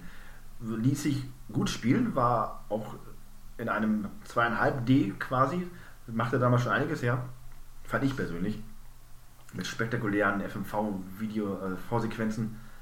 Äh, eines, ein beeindruckender Titel damals für die PlayStation 1. Bionische Power. Bionische Power Spider. Ja. Also für die Spinnenphobiker unter euch äh, nicht geeignet, aber alle anderen können vielleicht mal einen nostalgischen Blick zurückriskieren. Denn- Ihr könnt bedenkenlos zugreifen, möchte er damit sagen. Wollte ich damit sagen. Ja, das nächste Spiel äh, ist eins, wo ich nicht mal das erste Level geschafft habe. Aber genau deswegen ist es mir in Erinnerung geblieben, nämlich Jersey Devil. Ich würde jetzt mal sagen, es könnte auf einer Comicvorlage basieren. Ich bin mir aber nicht ganz sicher. Ähm, ja, es ist, es ist ein relativ schickes 3D Action-Adventure Jump'n'Run-Spiel für die PlayStation 1 gewesen und war sauschwer. Ich habe es nicht geschafft, da weiterzukommen. Ähm, ja, könnt ihr mal, mal googeln oder wir verlinken das hier. Ist, glaube ich, schon ein besonderes Spiel aufgrund seiner Tim Burton-ähnlichen Grafik. Oder Artstyle möchte, möchte ich eher sagen. Ja. Ein bisschen handfester ist das Spiel Bugs Life, basierend auf dem, auf dem äh, Disney-Film. Na, jetzt musst du mir helfen. Es gab da ein Große Krabbeln. das große Krabbeln, genau, das große Krabbeln. Ja, war eine solide äh, Filmversoftung. Hat mir Spaß gemacht damals und konnte man gut spielen. Und das war ja wirklich nicht die, die Regel bei 3D Jump'n'Run spielen. Um, ja, nette, nette Umgebung. Zu guter Letzt auf der Liste der Jump'n'Run Spiele ein Spiel, was ja so bei, bei, den, bei vielen Leuten Freudentränen äh, auslösen könnte, nämlich Banjo Kazooie. Bei mir hingegen äh, kommt so ein bisschen was, kommt was hochgekrabbelt. Ich weiß nicht, warum die Leute dieses Spiel so vergöttern, wie sie es tun. Das ist äh, eine richtige Legendenbildung. Teil 1 ist großartig, Teil 2 noch besser. Die Leute haben auf einen dritten Teil gewartet und bekamen dann dieses grauenhafte Banjo Kazooie Nuts and Bolts, eine Art Autobausimulator, Pfui. äh, exklusiv für die Xbox. Logisch, weil der Rare dahinter steckt. Ja, ein seinerzeit von vielen Leuten hochgeschätzter und auch heute noch verehrter Titel. Ja, es ist ein, ein riesiges, für damalige Verhältnisse, ein riesiges Jump'n'Run-Spiel, kann man sagen, völlig in 3D, die, der Marke Mario 64. Aber ich, äh, ich stoße mich schon an den beiden Hauptcharakteren. Banjo, dieser knuddelige Bär, und Kazooie, sein komischer Straußenvogelfreund, der mich provoziert, wenn ich ihn nur sehe. Ähm, da müssten mal die Psychologen ran und äh, mir sagen, was das zu bedeuten hat, dass ich mich an diesem Charakter so, über diesen Charakter so echauffiere. Einfach nur ein ärgerliches Spiel. Ja, das ist es in jedem Fall. Äh, Finger davon lassen. Auf keinen Fall anfassen. Ja, machen wir doch mit einem Spiel weiter, wo ihr die Finger wieder dran legen könnt, nämlich Metal Gear Solid. Unfassbar, dieses Spiel damals. Äh, ein, ein wahr gewordener Traum, ein Film als Spiel. Ja, man hat kaum äh, die 16-Bit-Epoche hinter sich gebracht und verarbeitet. Da erschien äh, ein großer Schwung. 98 war ja quasi ein, äh, hat den, den Schwung, den die PlayStation aufgebaut hat, im Jahr 97 nochmal mitgenommen und nochmal die Schlachtzahl erhöht. Metal Gear Solid, ein Spiel alleine durch die Vertonung, die damals ungeahnte Größen erreicht hat. Da wurde ja gequasselt ohne Ende. Äh, In bester Sprachqualität. bester Sprachqualität. Äh, also ich habe die englischen Sprecher nie gehört, aber die deutschen Sprecher waren schon großartig. Vor allem Ottercotton und Liquid Snake wurden von Ikonen der Sprechergilde wirklich vertont. Das macht immer wieder Spaß, die auch heute noch zu hören. Aber auch die Fußsoldaten, wollte ich schon sagen, die, die Genomsoldaten, die mit ihrer leicht lispelnden Stimme immer wieder bizarrste Kommentare von sich gegeben haben. Fußball? Ja, fantastisch. Ein ganz großartig, großartiges Spiel. Nein, das Spiel war wirklich wegweisend. Allein die cineastischen Elemente, die so eingeführt wurden. Äh, Schriften, die von den, von den Entwicklern, die ins Bild reingingen und so weiter. Wenn Figuren eingeführt wurden, die Sprecher quasi wurden wie in einem, wie in einem Spielfilm Film, quasi ja. eingeleuchtet. Ja, und Toll. das war wirklich toll. Und das Spiel an sich war natürlich auch toll. Und damals auch hat man es noch nicht als so überladen empfunden, wie es jetzt bei den nachfolgenden Metal Gear Solid Teilen der Fall ist, wo man einfach nicht mehr, ich zumindest, nicht mehr einsteigen kann. Denn äh, was da an Story abgeht, das geht mir whee, Ja, über den Kopf. geht mir auch so. Dann ein Spiel, was uns beide sicherlich sehr beeinflusst hat, nämlich Resident Evil 2. Konsequent fortgesetzt, größer, besser? Fragezeichen. Ausrufezeichen. Resident Ah. Evil 2 hat quasi ähm, das genommen, was Resident Evil 1 geboten hat. Cooles Setting, äh, spannende Gruselatmosphäre und das Ganze nochmal auf 11 gedreht. Äh, dadurch, dass man jetzt zwei spielbare Charaktere hatte wie in Teil 1, allerdings jeder mit einer eigenen exklusiven, äh, einem eigenen exklusiven Plot, den man aus zwei verschiedenen Perspektiven noch erwähnen, äh, spielen konnte, was dann nochmal den Wiederspielwert erhöht hat. Denn jede Figur hatte quasi jetzt vier Kampagnen, die man sozusagen spielen konnte. Es war also wesentlich länger. Die Sequ Zwischensequenzen sahen wesentlich besser aus. Man hat auf die trashige, echt Schauspielersequenzen verzichtet. Das kann man jetzt gut oder schlecht finden. Ansonsten die Grafik wurde aufgebaut. Die äh, Gegner wurden interessanter gestaltet. Einfach nur eine logische und konsequente Verbesserung, wie man sie sich als Fan des ersten Teils nur wünschen konnte. Ja, damals die Importversion und äh, da fehlte mir ein Kabel. War das ein Komponentenkabel? Ich glaube ja, man brauchte damals dieses äh, spezielle RGB-Kabel. RGB-Kabel, das war das genau, das RGB-Kabel. Und dann habe ich das, ich glaube, die, ja, die ersten Stunden äh, auf jeden Fall in Schwarz-Weiß genossen, bevor ich denn dieses Kabel hatte. Einen künstlerischen Anspruch und dann ja, man kann Ja. sich auch schön reden, der erste Dawn of the Dead war ja auch äh, in Schwarz-Weiß. Es hat, es hat mich nicht, nicht groß gestört, muss ich sagen, weil das Spiel einfach die Qualität geboten hat, die man auch erwartet hat. Ja, war schon eine bewegende Zeit. Tja, allerdings. Weniger bewegt war ich allerdings von dem Spiel Hard Age oder Edge. Ähm, ein Spiel, was so ein bisschen mit Resident Evil verglichen wurde, weil es fixe, fixierte Kamera-Einstellungen hatte. Es hat auch ein ähnliches Kampfsystem wie Resident Evil, war allerdings noch ein bisschen mehr auf Nahkampf getrimmt und war auch nicht wirklich, war kein Horrorspiel, sondern eher so ein, ähm, ja, ein bisschen war das Sci-Fi, also auf jeden Fall sehr japanisch. Man, die Charaktere sahen viel japanischer aus als die bei Resident Evil. Äh, ja, war, war ein besonderes Spiel, aber ich glaube, es ist kein gutes Spiel gewesen. Ich habe es damals nicht gemocht und ich bezweifle, dass mir das heute mh, gefallen könnte. Da hast du recht. Ja, du schaust dir gerade Bilder an. Ja, ich schaue mir Bilder an, es sieht seltsam aus. Äh, so eine Mischung aus, ja, man, man könnte es fast schon sagen, Phoenix Wright trifft Resident Ja, Evil. genau. Komisch. Ja. ja, war komisch. Vielleicht war ich auch noch zu jung dafür. Vielleicht würde ich es heute ganz grandios finden. Aber ich glaube ja nicht. Tomb Raider 3 allerdings fand ich damals fantastisch. Ähm, erweiterte Laras Geschichte um noch mehr Levels, noch viel größer waren. Es gab mehr Vehikel, es gab von allem mehr und war in meiner Erinnerung, bevor dem Reboot, das ja, letzte große Lara Croft Abenteuer, auf das ich mich einlassen konnte. Es war ein würdiger Abschluss auch für, die, für diese Konsole. Alles, was danach kam, auch auf der PlayStation 1, war Grütze, wirklich große Grütze. Es war recycelt. Tomb Raider 3 war im Grunde auch dasselbe, nochmal mehr und nochmal größer, aber es fühlte sich noch frischer an. Da hatte man einfach noch nicht so viel anderes gespielt. Ja, super, super tolles Spiel. Super, super toll. Das ist mal äh, professionell und ein wirklich ganz famoses Spiel. Ja, Ja, hört, hört. hört, hört. Overblood 2, die Fortsetzung einer Erfolgsgeschichte. Wir haben ja schon des Öfteren über Overblood 1 gesprochen, auch einer der ähm, ja, vielleicht besten Survival-Titel auf der PlayStation 1, die keiner kennt. Äh, Ja, aus gutem Grund, meiner Ansicht nach, denn das ist ein altes Schnarchnasenspiel und ich war, ich merke daran, dass das Spiel absolut langweilig und uninteressant ist und jetzt kommt's. Ich habe die Liste mit durchgeguckt an Titeln für 1998, was rauskam und las Overblood 2 und dachte mir, das kennst du doch irgendwoher. Und dann habe ich das gegoogelt und stellte fest, ach so, das ist das. Overblood 1, wo ich im Jahr zuvor nämlich auch googeln musste, was war denn nochmal Overblood 1? Also dieses Spiel, das geht, das war vorbei, wenn man das gesehen hat, direkt wieder whoop, raus aus der Erinnerung. Ich Nichts habe, Besonderes. ich habe an den ersten Teil gute bis gar keine Erinnerung. Und das macht so besonders.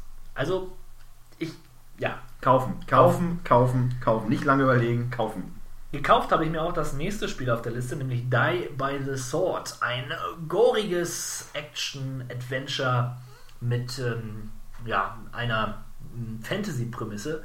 Man spielt dort einen brutalen äh, Krieger unter anderem und muss durch eine mit Fallen gespicktes Schloss oder Festung sich hervorarbeiten. Und das Schöne war, dass das Kampfsystem besonders war und auch noch ist, denn man konnte die Waffe quasi frei bewegen. Man konnte sozusagen malen mit dem Schwert und den Gegner so die Körperteile abtrennen. Außerdem gab es tolle Fallen, es gab tolle Puzzle. War sauschwer aufgrund dieser verhunzten Steuerung, die man, die ich aber damals weniger so empfunden hatte. Allerdings, als ich es dann ja vor kurzem nochmal installierte und spielte, ja, musste ich dann doch sagen, naja, heute ist das nicht mehr so schön, aber damals ein ganz großartiges Spiel. Tenchu ist heute noch ein tolles Spiel. Tenchu, der Ninja, der sich an den, äh, ja, der, der sich mit den Bösen anlegt und dieses ausschaltet. Geldgeile Typen, Frauenbelästiger, Der übelste von übelstem. er, er reinigt die Straßen Japans. Ja, quasi ein äh, moderner, eine Mischung aus Robin Hood und Dirty Harry. Guter, Japan. guter Vergleich. Optional kann man natürlich auch eine weibliche Person spielen, eine Ninjarin. Weißt du nicht, das heißt Ninja weiblich? Nein, Ninjarin. äh, so können sich auch die, die weibliche Spielerschaft kann sich damit identifizieren und vorbildlich finde ich das übrigens äh, großartig. ja, ist ein tolles Spiel gewesen zu seiner Zeit, war kontrovers aufgrund des hohen Gewaltgrades, ähm, ist heute allerdings eher ein Relikt seiner Zeit. Ich weiß gar nicht, ob es da jetzt aktuell Titel von gibt. Ich glaube schon länger nichts mehr von gehört. PlayStation 2 hat so ein paar Ableger bekommen, aber ich glaube, das war's. Dann das nächste Spiel ODT, Escape or Die Trying. Großartig. War ein Action-Adventure-Rollenspiel-Mix. Äh, Interessantes Setting, irgendwie Steampunk, Fantasy, sehr krude zusammengemischt, äh, ist, krankte aber auch an der komplizierten Steuerung und ich weiß, dass ich das Spiel hatte und ich weiß, dass ich damit nicht klarkam und es irgendwie nach einer halben Stunde ausgemacht habe. Wahrscheinlich schade, denn ich lese diesen Titel häufiger in Verbindung mit guten Retro-Spielen, aber naja, die Zeiten sind wohl vorbei. Das nächste Spiel ist eine Filmversoftung, das fünfte Element. Was gibt es dazu zu sagen? Ja, der ist nochmal Film. Und äh, das Spiel hat aber, glaube ich, relativ äh, gut den Spirit eingefangen. Kein schlechtes Spiel, wie man es ja befürchten konnte bezüglich Spiel- oder Lizenzversoftungen. Aber ähnlich wie der Film für Fans. Für die Fans immer wieder gut. Akuji the Heartless. Ein Spiel, was man damals gekannt hat, wenn man sich für Spiele interessiert hat, denn es war schon ähm, eine Zeit lang immer wieder zu sehen in, in Zeitschriften. Man äh, spielte dort einen Voodoo-Krieger?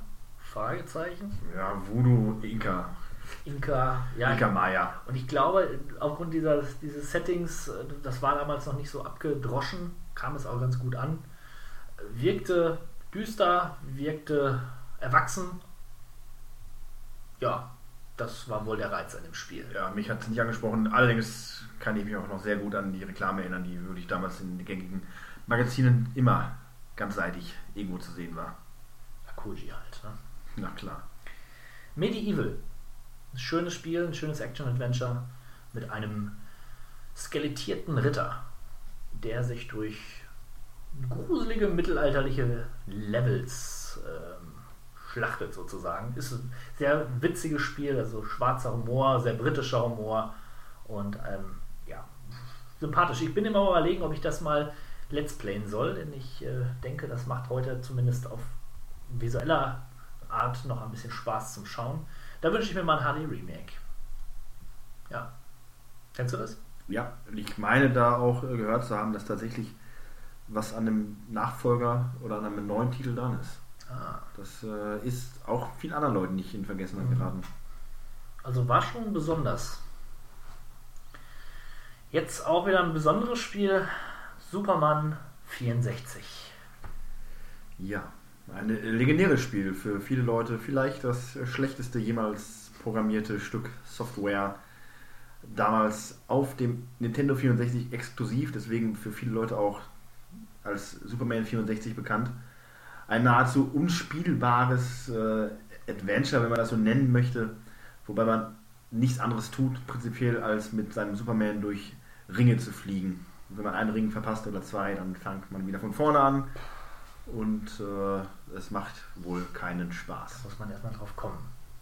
Richtig. Äh, genau die gleiche Art von Spiel hat dann, glaube ich, auch Aquaman dann etwas später erlebt auf dem Gamecube, äh, wo sie quasi die Bewegungsabläufe eins zu eins geklaut haben. Etwas besser spielbar, aber ge genauso grauenhaft wie Superman 64. Ja, ein Verbrechen.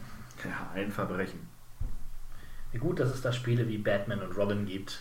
Ja, das ist äh, vermutlich vielleicht sogar genauso schlecht wie Superman 64. Und dazu noch ein wenig befremdlich. Es ist eigentlich eine Art Beat'em Up, nur spielt es sich komplett und gänzlich Move 1 zu 1 übernommen wie Mortal Kombat.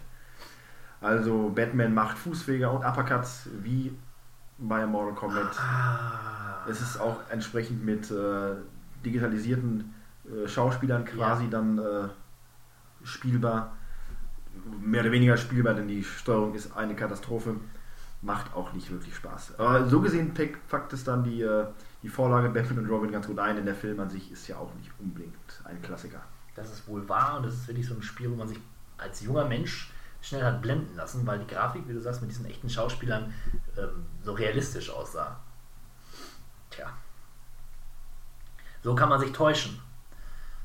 Aber das letzte Spiel der Action-Adventure, des Action-Adventure-Genres, was wir hier haben, das haut es nochmal so richtig raus. Und zwar Zelda Ocarina of Time gilt für viele als das beste Spiel, was jemals erschienen ist. Superlativ. Ja, äh, generell verstehe ich diesen Zelda-Hype nicht so wirklich, denn äh, für viele ist irgendein Zelda immer das beste Spiel aller Zeiten. Ob es Link to the Past ist, Ocarina of Time oder Majora's Mask oder vielleicht auch ein neueres äh, Zelda. Ich finde die alle langweilig. Aber jedem das seine, Ocarina of Time war damals das erste, der erste Titel für den N64. Ja, genau. Äh, die, Oca, die titelgebende Ocarina spielt einen wichtigen Teil. Das ist so eine Art Panflöte, mit der man Zauber wirken kann. Genau, man kann die Melodien auch selbst spielen. Man gibt so eine Tastenkombination ein und dann gibt es unterschiedliche Zauber, ähm, die ziemlich mächtig sind oder zum, ich glaube, die Zeit beeinflussen oder die Tageszeit kann man ändern. Also schon sehr entscheidende Zaubereien, die man da spielen kann. Und auch so war die Grafik wahnsinnig gut für die Zeit. Ähm, die 3D-Umgebung war groß, also die Welt war groß. Ähm, man konnte viel entdecken und ja, ich, ich kann das schon ein bisschen verstehen. Ich habe es damals nur gesehen, nicht, nicht wirklich gespielt. Ähm, das macht schon was mit einem, wenn man vorher noch nichts ähnliches gespielt hat. Langweilt, es langweilt einen, ja, das stimmt. Ja, ja, natürlich. Jetzt wird man nicht patzig hier. Sorry, aber mit Zelda, äh, wenn du Zelda spielst, dann hast du nicht viele Freunde, sage ich immer. Also wir sind ja dafür bekannt, äh, höchste Empathie hier walten zu lassen in unserem Podcast. Außer bei gegenüber Call of Duty Playern. Der Call of Duty geht ja auch wirklich nicht. Aber es sind ja auch keine Menschen in dem eigentlichen Sinne. Das sind spielende Schweine. genau. So Aber das ist eine gute, gute Überleitung, gutes Stichwort für die nächste Rubrik, die da heißt Shooter. Ha. Ja, Shooter. Turok 2, Seeds of Evil. Ja, die äh, Fortsetzung, auf die die Welt gewartet hat, zum Dinosaurier jagenden Indianer äh, Supermenschen. Das klingt gut. Klingt nicht schlecht, es war auch nicht wirklich schlecht. Ein Spiel, was äh, den N64-Nebel quasi zelebriert hat. Kaum ein Spiel hatte eine ähnlich bizarre Nebelwelt, natürlich softwarebedingt als Turok. Äh, wenn man auf Shooter steht und hatte nur ein N64, kam man nicht dran vorbei. Ansonsten ein Titel, den man vielleicht auch hätte überspringen können und Teil 1 bleibt oder sich dem PC zuwendet. Gewagt, gewagt, gewagt. Aber der PC ist da auch wieder ein gutes Stichwort, denn das nächste Spiel gab es erstmal nur für den PC. Half-Life heißt das Spiel und ist ein Meilenstein des narrativen Shooter-Genres. Ja, das erste Mal konnte man eine wirkliche Geschichte, die auch Sinn gemacht hat, erleben in, aus der First-Person-Perspektive und man konnte sogar noch schießen und mit der Brechstange auf Gegner einschlagen. Ja, äh, in der amerikanischen Version auch auf Menschen, bei uns eher nicht. War stark zensiert hier. Aber ähm, ja, es hat mich damals sehr beeindruckt. Das muss ich schon sagen. Gerade diese immer wieder erwähnte Fahrt von über diese, diese äh, was ist das, eine Monorail, wo man da ankommt. Das ist, also ist wirklich heute noch in meinem Gedächtnis. Und ähm, ja, schon, schon ein einschneidendes Spiel. Ganz klar, das hat die äh, Shooter-Szene für immer verändert. Äh, danach war es quasi gang und gäbe und zum guten Ton, dass man mit einem Shooter auch versucht, eine Geschichte zu erzählen und auch entsprechend zu inszenieren. Zu Recht. Ich persönlich war damals wie heute kein großer Shooter-Fan, habe aber auch Half-Life entsprechend dafür geschätzt. Ja, das konnte man auch gut. Ein kurzer Kontrapunkt dazu ist Blood 2 The Chosen. Da gab es weniger Geschichte, aber es gab eine Geschichte. Es gab eine Geschichte, wenn man sich dafür interessiert hat, wäre die vielleicht auch nicht schlecht gewesen. Äh, wenn man so ist wie ich allerdings, hat man das Spiel aufgrund des Schauwertes gespielt und der hier war, wie der Name schon sagt, Blut und Blood 2, also kann man auch fast schon sagen Blut hoch 2. Es hat seinen Vorgänger nochmal in Detailreichtum und in Blutfontänen an den Schatten gestellt. Ja, wenn man das Spiel auf leicht gestellt hat, reicht da ein Schuss, um die Gegner explodieren zu lassen. Großartig. Ja, Groß. fantastisch. Ein bisschen strategischer als 2 ist Rainbow Six der Auftakt zur Reihe. Ja, äh, Strategieshooter, Cops gegen Terroristen, immer wieder schön. Ähm, ist ein bisschen an mir vorbeigegangen. Damals. Gespielt habe ich allerdings das Spiel Thief, The Dark Project. Und auch das könnte ein Meilenstein sein. Denn äh, es ist kein reiner Shooter, es ist ein Stealth-Shooter, wenn man so möchte. Man ist der, der Deep Gareth, der sich durch große Levels schleichen muss und mit Hilfe von seinen äh, Pfeilen, die er bestückt hat mit Moos beispielsweise, um Schritte, Schritte abzudämpfen, die er macht, oder äh, Wasser, um Wasserpfeile verschießt, um irgendwelche Lampen auszuschießen. Ja, es war schon ein bisschen taktischer, aber auch spannend, wenn man da so durch die dunklen Gänge gehuscht ist und möglichst nicht entdeckt werden wollte. War schon, war schon gut und sah vortrefflich aus für seine Zeit ja, äh, nicht ganz so toll ausgesehen hat allerdings das Spiel South Park für PlayStation und Nintendo 64. Letzteres, äh, letztere Konsole hat es ein bisschen schöner dargestellt, aber ich erinnere mich, das äh, Spiel auf der PlayStation gespielt zu haben und hunderte, ja, gab tausende von Truthähnen mit Schneebällen abgeworfen zu haben. Das war cool, weil es South Park war. Wenn es nicht South Park gewesen wäre, wäre dieses Spiel noch schlechter gewesen als es im Grunde schon gewesen ist, denn es war, es war kein richtiges Spiel. Es war eher eine Demo. Oder na, nicht mal das, das war so ein, so ein erster Versuch eines Spiels. Ja, der Auftakt zu einer Reihe von grauenhaften South Park-Spielen, die erst im letzten Jahr durchbrochen werden Gott konnte durch. South Park und äh, der Stab der Wahrheit. Ja. Ja, braucht man nicht mehr viele Worte zu, drüber zu verlieren. Man konnte übrigens äh, auf die Schneebälle auch urinieren und dann wurden die ein bisschen fester. Das war so das- Genial. Das Highlight fällt mir gerade noch so ein. Unreal. Auch ein Klassiker des schnellen, flotten Multiplayer-Shooters. Wobei es gab auch eine Singleplayer-Kampagne, meine ich, und die war ordentlich heftig. Ja, Unreal hat allerdings auch schon mit geskripteten Momenten äh, experimentiert. Auch dort gab es dann Momente, wo äh, Dinge passiert sind, die einen als Spieler erschrecken sollten, was äh, damals ja auch noch nicht so oft der Fall war. Also Inszenierung Schön. kam da auch schon leicht in, äh, in, in Schritt. Ja. Duke Nukem 64 war auch Inszenierung, nur anders. Ja, ich wusste gar nicht, dass es auch auf dem äh, N64 rauskam. Vielleicht auch gar nicht in Deutschland, aber äh, ja, was soll man sagen? Der Duke. Der Duke halt. Und der kommt auch gleich nochmal mit einem Exklusivtitel auf der PlayStation 1. Duke Nukem Time to Kill. Ja, war ein Third-Person-Shooter. Äh, ich habe ihn gut in Erinnerung, aber ich habe damals auch alles gut gefunden, was mit dem Duke zu tun gehabt hat. Also ist jetzt mein Wort hier nicht unbedingt äh, für bare Münze zu nehmen, wenn ich sage, dieses Spiel ist fantastisch. Kauft es euch. Apokalypse. Das Spiel mit Bruce Willis. Ja, tatsächlich mit Bruce Willis, nicht mit seiner Stimme oder so, sondern Bruce ist Willis Bruce Willis. ist auf dem Cover und ist als Figur spielbar. Heißt vielleicht anders, hat sich ein Pseudonym zugelegt für die Apokalypse-Welt, aber es ist Bruce Willis. Und mit ihm muss man in bester Third-Person-Manier durch PlayStation 1 generierte Zukunftswelten laufen. Ich kann mir nichts Spannenderes vorstellen. Wenig, wenig. Ja, genauso spannend, ein bisschen spannender ist der Army Man. 3D. Ja, launig und vor allem im Multiplayer hochunterhaltsam. Da Split-Screen-Action äh, garantiert. Hat seinerzeit Spaß gemacht, weil einfach auch die Prämisse so schön war, dass man als kleines Plastik-Armee-Männchen in den Krieg ziehen konnte. Oh ja, Das war, das war toll, ja. das war ganz gut. Charmante Idee. Genauso wie die Idee des Incomings. Äh, quasi Space Invaders in 3D. Man befand sich, oder ja, unter anderem war man eine stationäre, konnte man eine stationäre Kanone bedienen und auf Alien-Raumschiffe schießen. Das sah sehr beeindruckend aus. Ich habe das Ganze später dann für die Dreamcast mal gespielt, wo die Grafik auch dementsprechend war. Ja, und äh, war beeindruckend.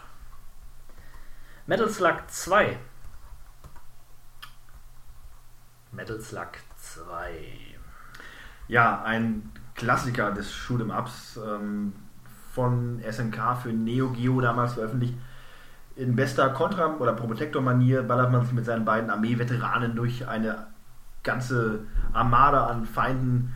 Das Ganze ist stimmungsvoll animiert, hat einen Comic-Look, äh, immer wieder mit lustigen Einfällen und ansonsten ein Action-Feuerwerk, das damals äh, seine, seine, seine. Es gab nichts würdig ebenbürtiges. Erster Kajüte. Erste Kajüte, das ist wohl wahr. Denn da wurde aus allen Rohren gefeuert und äh, das ging damals wirklich nur auf dem Neo Geo, denn alle anderen Konsolen wären da in die Knie gegangen und hätten das gar nicht darstellen können. Ein Titel, den man heute auch noch bedenkenlos bis zu Teil 4, glaube ich, empfehlen kann. Also wer das mal sieht als Bundle oder sonst wo, zulegen mit einem Kumpel auf die Couch, Controller raus und dann ab in die Schlacht. Großartig. Ja, genauso wie das Spiel Future Cop LAPD, an das ich ähm, nur noch vage Erinnerungen habe. Ich glaube, da ist man mit einem LAPD-Flugzeug, Helikopter herumgeflogen und hat aus 3D-Sicht auf Feinde gefeuert. Ja, ein Spiel, wie es viele gab seinerzeit.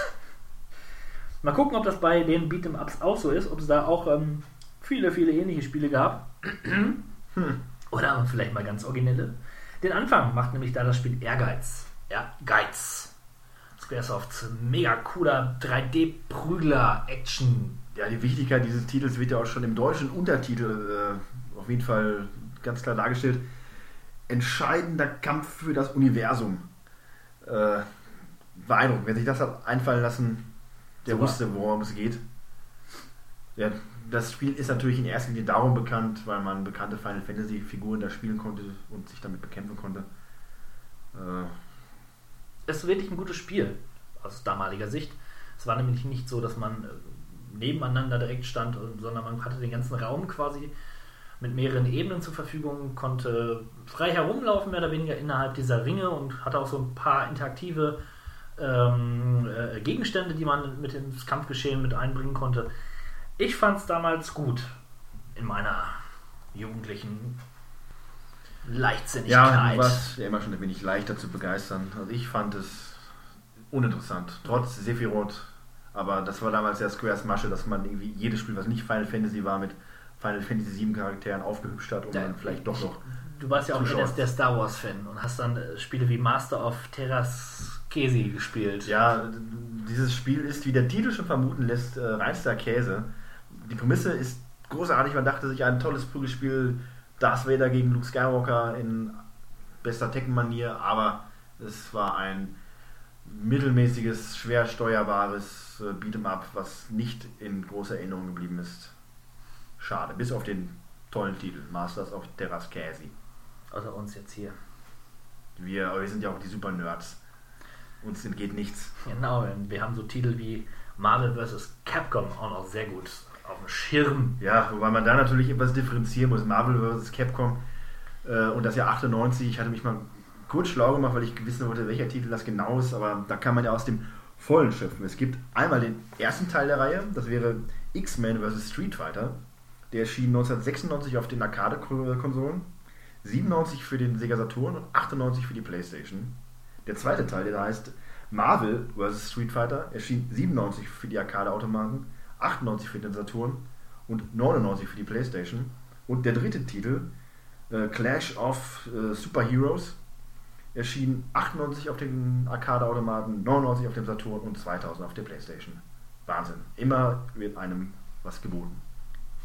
Faktisch hier bei Kawabanga Play. Ein Fakt jagt den nächsten, nur für euch. Ne? Man muss ja auch mitreden können, wenn Ja. die Leute wieder mal behaupten, dass äh, Clash of Superheroes 1999 erschienen ist. Jetzt wisst ihr es besser. Das stimmt nämlich. Okay. Es ist immer richtig. Jede Antwort bei Marvel vs. irgendwas ist immer richtig. Gut. Ja. Das, äh, Gibt nur Gewinner. da kann ich nichts mehr erwidern. Außer dass Bushido Blade 2, glaube ich, besser war als Bushido Blade 1. Und wenn man einen Satz schon mit glaube ich äh, beginnt, kann das, Expertise. kann, das, Expertise. kann das nur ja, bedeuten, dass wir richtig Ahnung haben davon. Ähm, Bushido Blade, eine Hardcore Beat'em Up Reihe, wo ein einziger Schlag das Ende bedeuten konnte. Also insofern sogar realistisch, denn man hatte japanische Katana-Schwerter, um sich zu verteidigen. Ja. Derselben Waffe bedient sich ein gewisser Ninja. Ninja Shadow of Darkness, ein 3D-Hack-and-Slay-Spiel mit dem beliebten Ninja. Der Ninja. Oder Ninjarin. Wer weiß das schon. Die haben ja Masken auf. Na, es ist schon Ninja. Okay, gut. Und machen wir einfach weiter mit unserer Lieblingskategorie, nämlich den Weltraum, den Science-Fiction-Flugsimulationen. Ja, du hast richtig gehört. Ja, Holger. Äh, dann schieß mal los. Also, das erste. Warp 10. Ja, gib, alles. Äh, Wing Commander, Secret Ops. Endlich. Es wurde geschafft. Der letzte Teil der Serie ist draußen gewesen. Ich habe ihn nicht gespielt, nicht gesehen und denke mal, ähm, man wurde wieder gut unterhalten. Denn Wing Commander 3, Heart of the Tiger, Letzter Titel der, der Reihe. der Reihe, war auch gleichzeitig der beste. Aber das heißt ja nicht, dass der schlecht ist. Star Wars. Rogue Squadron ist der nächste Titel. Ja, ich habe mich entsprechend nicht vorbereitet, Ja. weil ich mir dachte, das ist dein Steckenpferd. Das ist da, wo du jetzt äh, einmal richtig aus dem Vollen schöpfst und deine, aus deinem Fundus an Weltraum und so Simulationen. Ding, Ding. Ja, Forsaken, ne? Das sagt uns ja was. Ja, ja. Da flog man auf schwebenden Motorrädern rum und hat dann auf die Gegner geschossen. Wirklich? Ich glaube schon, ja. Ja, du kannst mir auch sagen, die fliegen auf brennenden Schwämmen. Das hätte ich äh, vermutlich genauso geglaubt. Damals auf jeden Fall die Demo gespielt und für gut befunden. Wahrscheinlich sind jetzt die Forsaken-Fans hier völlig entsetzt. Denn es gibt sie. Aber jetzt mal ehrlich, wir sind doch eher die Rollenspieler, ja? Und da ist Fallout 2 ja wohl das erste Spiel, an das wir uns mit, mit Freude zurückerinnern. Ja, ich, meine, ich erinnere mich zurück. Freude ist nicht unbedingt das erste Gefühl, was ich dabei hatte. Ich erkenne und ehre auch den Platz in der Geschichte, den dieses Spiel hatte. Und es ist sicherlich auch gut, aber ich habe da noch nicht den Bezug zu finden können, was auch daran liegt, dass ich es einfach nicht mehr schaffe, mich bei so älteren Spielen dieser Machart, dass ich mich da wirklich reinfuchsen kann. Ich spiele das äh, und spiele das lässig und diese Spiele lassen Lässigkeit nicht zu. Sie verachten Lässigkeit und lachen über schwache Spieler, so wie ich einer bin. Und so kommt es auch schon mal, dass man aus dem ersten Dungeon gar nicht erst lebend herauskommt. Und schwache Spieler wie ich, die verlieren dann auch die Lust und spielen dann nicht mehr weiter. Und so ist meine Fallout 2 Historie relativ kurz, aber ich weiß, dass dieses Spiel großartig ist und dass es viel, viel bietet und Fallout 1 nochmal locker in den Schatten gestellt hat. Aber ich habe dann doch erst meinen Reiz für Fallout mit Teil 3 entdecken können. Und diese Ehrlichkeit, die, er- die bekommt ihr nur hier bei Kawabanga Play. Baldur's Gate, der nächste Titel, großer Titel, ähm, Obsidian-Titel, ein episches Rollenspiel. Damals wie heute kann man schon sagen, äh, ich erinnere mich Schwach daran, dass man einen witzigen Effekt äh, erzielen konnte, nämlich man konnte seine eigenen Sprachsamples ins Spiel reinbringen.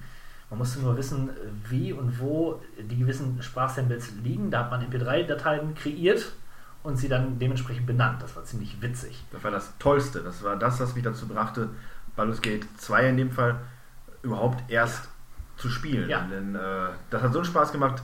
Man konnte sich nie besser mit einer Figur identifizieren als mit einer, die so aussah wie einer Ja. und dann auch noch so sprach wie einer.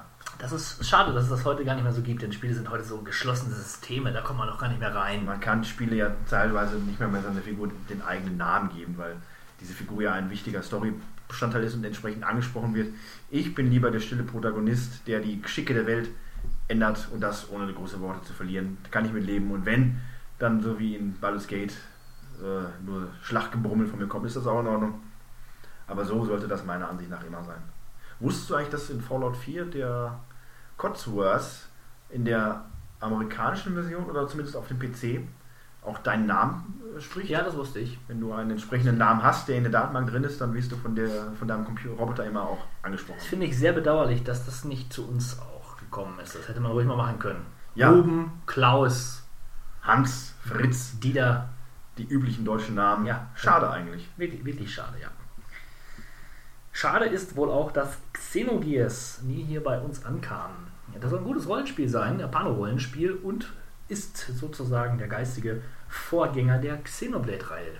Ja, Xenoblade, die große Japano-Rollenspielreihe, die wir Wii-Spieler äh, ja alle so lieben. Parasite Eve. Squaresofts Versuch, ein Rollenspiel mit einem Horrorspiel zu nehmen. Ja, der, eines der Highlights des. Äh, es ist kein Survival-Horror-Spiel, aber es ist ein Highlight der Horrorbibliothek des PlayStation 1 Katalogs. Der Bibliothek des Katalogs, großartig. Ja, ähm, das Spiel erschien ja relativ zeitgenau in der Mitte zwischen Final Fantasy 7 und 8, was es bei den, den Fans das Image eines Lückenbüchers einbrachte, aber aufgrund der hohen Qualität der Grafik und auch des Spieldesigns hat es diesen Ruf schnell abgelegt. Das habe ich gerade hier bei Wikipedia abgelesen. Aber es Klang stimmt. aber gut, klang aber gut. Es stimmt, äh, so habe ich es ja auch wahrgenommen. Äh, Ein Titel, der zum einen, weil er in Deutschland ja gar nicht rauskam, äh, so unter dem Radar geflogen ist. Da sieht man ja auch, dass das vielleicht Square selber nicht so erwartet hat, dass das äh, Spiel gut ankommt. Tat es aber. Ein tolles Spiel. ähm, Rollenspielelemente sind im Vordergrund. Der Horror stellt sich mehr oder weniger durch die Prämisse des Spiels ein, durch, durch die Story, als durch den wirklichen Schrecken, der da bildlich dargestellt wird. Sehr faszinierendes Spiel, ein sehr atmosphärisches Spiel, was dann auch einen Nachfolger spendiert bekommen hat, der dann auch bei uns rauskam. Der wiederum war dann allerdings anders und wurde zwiespältiger aufgenommen. Ich persönlich fand ihn auch toll, habe ihn aber nicht zu Unrecht erwähnt in unserer letzten Halloween-Podcast unter dem Thema Gruselspiele, die nicht gruselig sind. So war es halt da und ist es vielleicht auch ein bisschen bei Teil 1, aber ich finde, das hat, es hat auch eher einen anderen Schwerpunkt. Und da erwischt es, oder den erwischt es nämlich voll und ganz. Die Atmosphäre toll, das Spiel toll, eine starke Serie, die mal ordentlich weitergeführt werden kann und nicht mit so einer Art Pseudo Teil 3, die wie diesen Third Birthday, den es für den 3DS, glaube ich, gab. Äh, so ein halber Shooter, nicht so schön. Ja, stimmt. Ist so ein bisschen auch in Vergessenheit geraten. Zu Unrecht. Ja, Absolut. Brave Fencer Musashi. Ähm, eher ein Action-Rollenspiel, wo man den jungen Musashi spielt, der auf eine abenteuerliche Reise geht. Äh, so feudales Japan, ein bisschen Comic-mäßig drauf. Ich glaube, es kam auch nicht hier raus, wenn ich mich recht erinnere. Wir haben es, glaube ich, nicht abbekommen. Möchte ich meine Hand aber nicht für ins Feuer legen. Ähm, ist auch ein Square- Squaresoft-Spiel damals und ähm, ja, ich glaube, das hat auch davon profitiert, weil ich glaube, dem Spiel eine Demo beilag für Final Fantasy 8 oder so. Ja. Bin mir aber auch ja, nicht ganz ich sicher. glaube, aber du hast meine, nicht unrecht, ja. was Square ja gerne mal macht. Äh, so auch bei diesem Titel. Also ich denke, Leute und Fans von Squaresoft, die sich da so ein bisschen im Komplettieren üben, die sollten sich das Spiel mal anschauen. Ist, denke ich, ein interessanter Titel. Genauso interessant, aber doch viel mehr Mainstream ist Pokémon, gelbe Edition. Ja, zu Dutzend gekauft, zu Dutzend gespielt. Äh, Ich habe nicht ein einziges übrigens gespielt. Ja, ja, ja. Damit hast du dich eigentlich äh, als Disqualifiziert. disqualifiziert als Kapitän. Du bist jetzt bloß noch äh, Smut- Smutje. Smutje. genau. Ja, ist halt Pokémon. Muss man da viel drüber reden? Ich denke nicht. Ja, wir reden hier übrigens auch wieder vom japanischen äh, Release-Datum. Europa und der Rest der Welt machte erst in den 2000ern damit äh, Bekanntschaft. Pokémon Gelb ist wiederum die einzige Version, die ich gespielt habe. Ich habe nicht viel Pokémon, aber das ist durch Zufall irgendwie in meinen Besitz gekommen und ich habe es sehr gerne gespielt.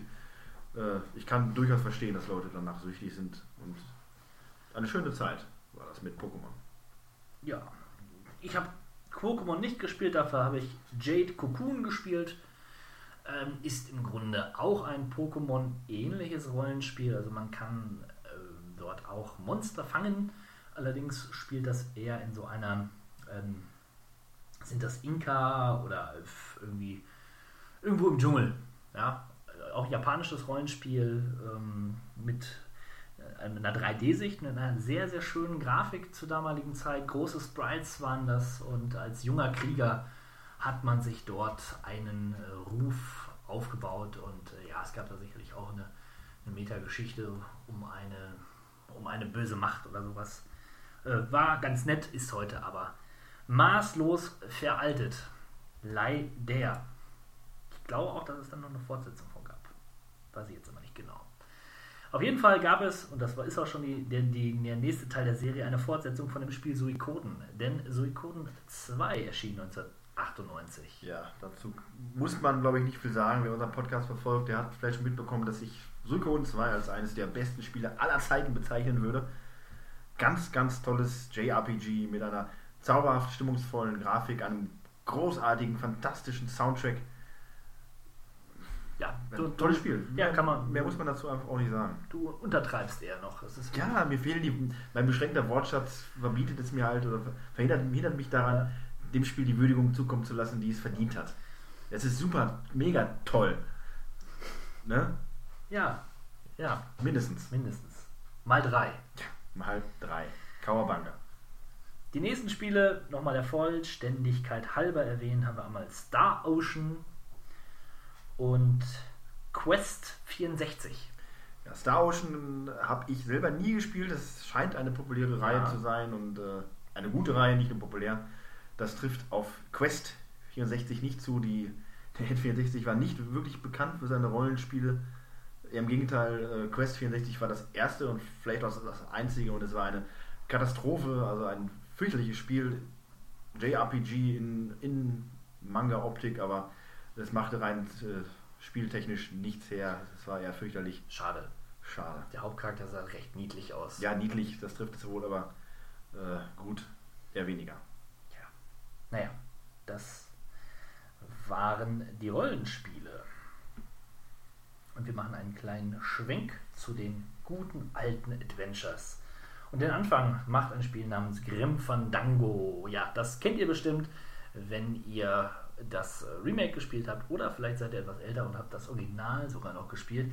Ich habe weder das eine noch das andere gespielt. Das lag aber, liegt aber nicht, zumal nicht an meinem ähm, Alter, sondern äh, vielmehr an meinem an meiner Präferenz. Denn ich habe zum Adventure erst ein bisschen später ähm, wirklich einen Bezug gefunden.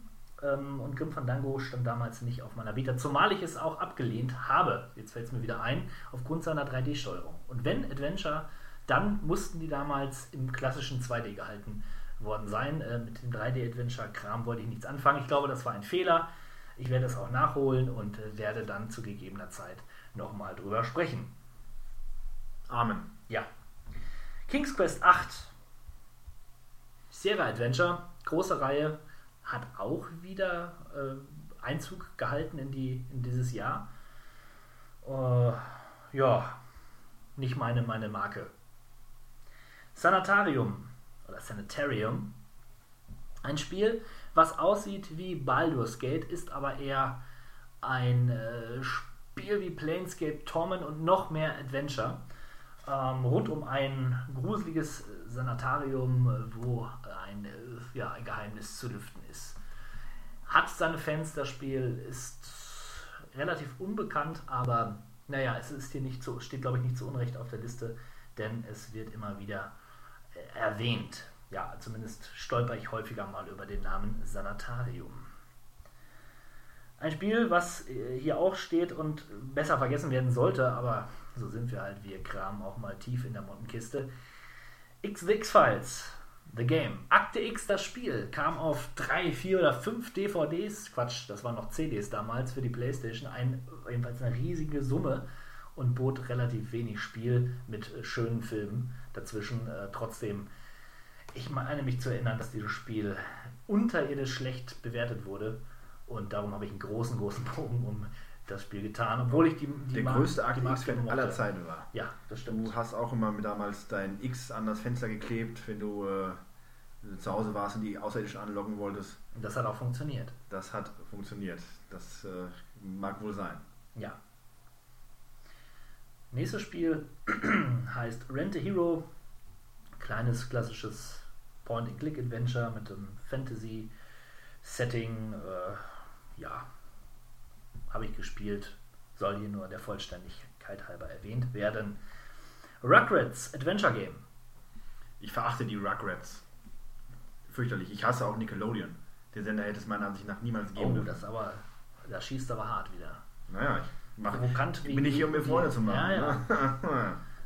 Ein sehr streitbarer, eine sehr streitbare Persönlichkeit. Nickelodeon, da kam nur Quatsch. Das sah alles furchtbar aus, als wenn es aus den Albträumen irgendwelcher Ja, Kinder ja, herausgefallen das war ja das Großartige. Wobei die Rugrats wirklich sehr, sehr seltsam waren. Ähm, Albtraum ist ein gutes Stichwort. Clock Tower Ghost Head, also Clock Tower 2 sozusagen, steht auch auf der Liste und ähm, ist kein klassisches Point-and-Click mehr, sondern ist auch so ein 3D-Action-Adventure-Mix.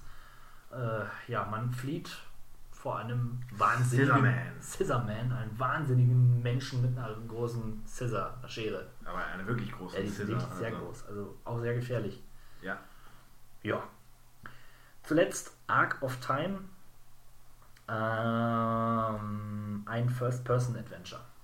Wie sie, wie sie heute sehr in Mode sind. Ja, Wenn du das sagst, ich, wer bin ich, dass ich da widersprechen ja. könnte? aber mehr fällt mir jetzt auch gerade nicht dazu ein. Ich weiß, dass ich es besessen habe. Aber so ist das mit, den, mit der Erinnerung. Machen wir lieber weiter mit Spielen, an die ich mich noch sehr gut erinnere. Nämlich aus dem Bereich Simulation und Strategie. Populous, The Beginning. Peter Molyneux oh, oh, oh. ja, ließ uns zum Gott werden. Gottgleich ähm, konnten wir die Welt formen nach unseren Vorstellungen. Und ich meine mich zu erinnern, dass ich sehr viel Spaß mit diesem Spiel hatte. Aber ich war ein böser Gott. Ich habe die Menschen nicht gut behandelt. Tja. Coole Marke. Leider mit Godos jetzt zuletzt in, völlig in den Sand gesetzt. Spielt ja so ein bisschen mit der, mit der Idee. Ja, da wird Zeit, dass man mal wieder was Gutes bekommt. Ich wäre gerne ein Gott. Jeder wäre gerne ein Gott. Ja? Jeder. Ja? Ja. Na, wenn du das sagst. Ich wäre aber wirklich gerne einer. Ja. Ich wäre auch gerne hinter den feindlichen Linien. Behind Enemy Lines. Kommandos. Ha. Basierend auf dem Arnold Schwarzenegger Klassiker Phantomkommando. Behind Enemy Lines. Richtig. Falsch. Ich habe dich aufs Glatteis geführt. Verdammt. Hättest du mir mal gerade besser zugehört, wo ich ja ein großes Referat über Arnold Schwarzenegger und seine Filme gehalten habe. Worum geht es denn in dem Spiel überhaupt? Ja, man, Wenn schon nicht um Arnold man, Schwarzenegger. eine, man, man navigiert eine Truppe knallharter Söldner oder Soldaten und muss ja, Aufträge erledigen. Das Ganze spielt sich in Echtzeit. In Echtzeit befehligt ihr sie und äh, ja, sehr strategisches Spiel, sehr schwieriges Spiel, sehr frustrierendes Spiel und kein Spiel für mich. Noch nie gewesen. Warhammer Dark Omen. Ja, ich sag mal, das war ein gutes Spiel. Strategie im äh, Universum von Warhammer. Fantasy. Kann man mal machen. Ja, ich habe so gesagt, das wäre so ein Mittelfeld irgendwie auch. Ne? Ja, es, es fällt mir schwer, da Begeisterung jetzt auch in meine Stimme zu legen für dieses Spiel, was also es gab das Spiel, das kann man jetzt, man kann es nicht verneinen, weil es steht ja auf der Liste. Ist, man muss es mal erwähnen, weil es sicherlich für Fans interessant war. Aber ich sag mal so, man kann auch äh, jetzt zum nächsten Titel gehen. Es sei denn, fällt dir noch was dazu Nee, ein? ich bin auch schon beim nächsten Titel. Gut. Ähm, StarCraft. Ja, das ist eine ganz andere Hausnummer. Hammerspiel. StarCraft, ähm, Hammer. meiner Ansicht nach, ja, der, oder lass es moderne Folklore sein, aber um den Bogen zurück zu Warhammer zu spannen, man kann nicht von der Hand weisen, dass die äh, Fraktionen in StarCraft ja Nachmachungen sind der legendären Space Marines, der Zerg und der, äh, der, der, der Eldar aus dem Warhammer-Universum. Und wenn ich sage Zerg, meine ich eigentlich Tyranniden, denn Zerg sind ja die Kopien im Star Wars, äh, StarCraft-Universum. Aber äh, darum geht es ja gar nicht. Es geht um ein großartiges Spiel, was sich dahinter verbirgt. Ein Echtzeitstrategie-Klassiker, Meilenstein, äh, der heute noch perfekt spielbar ist.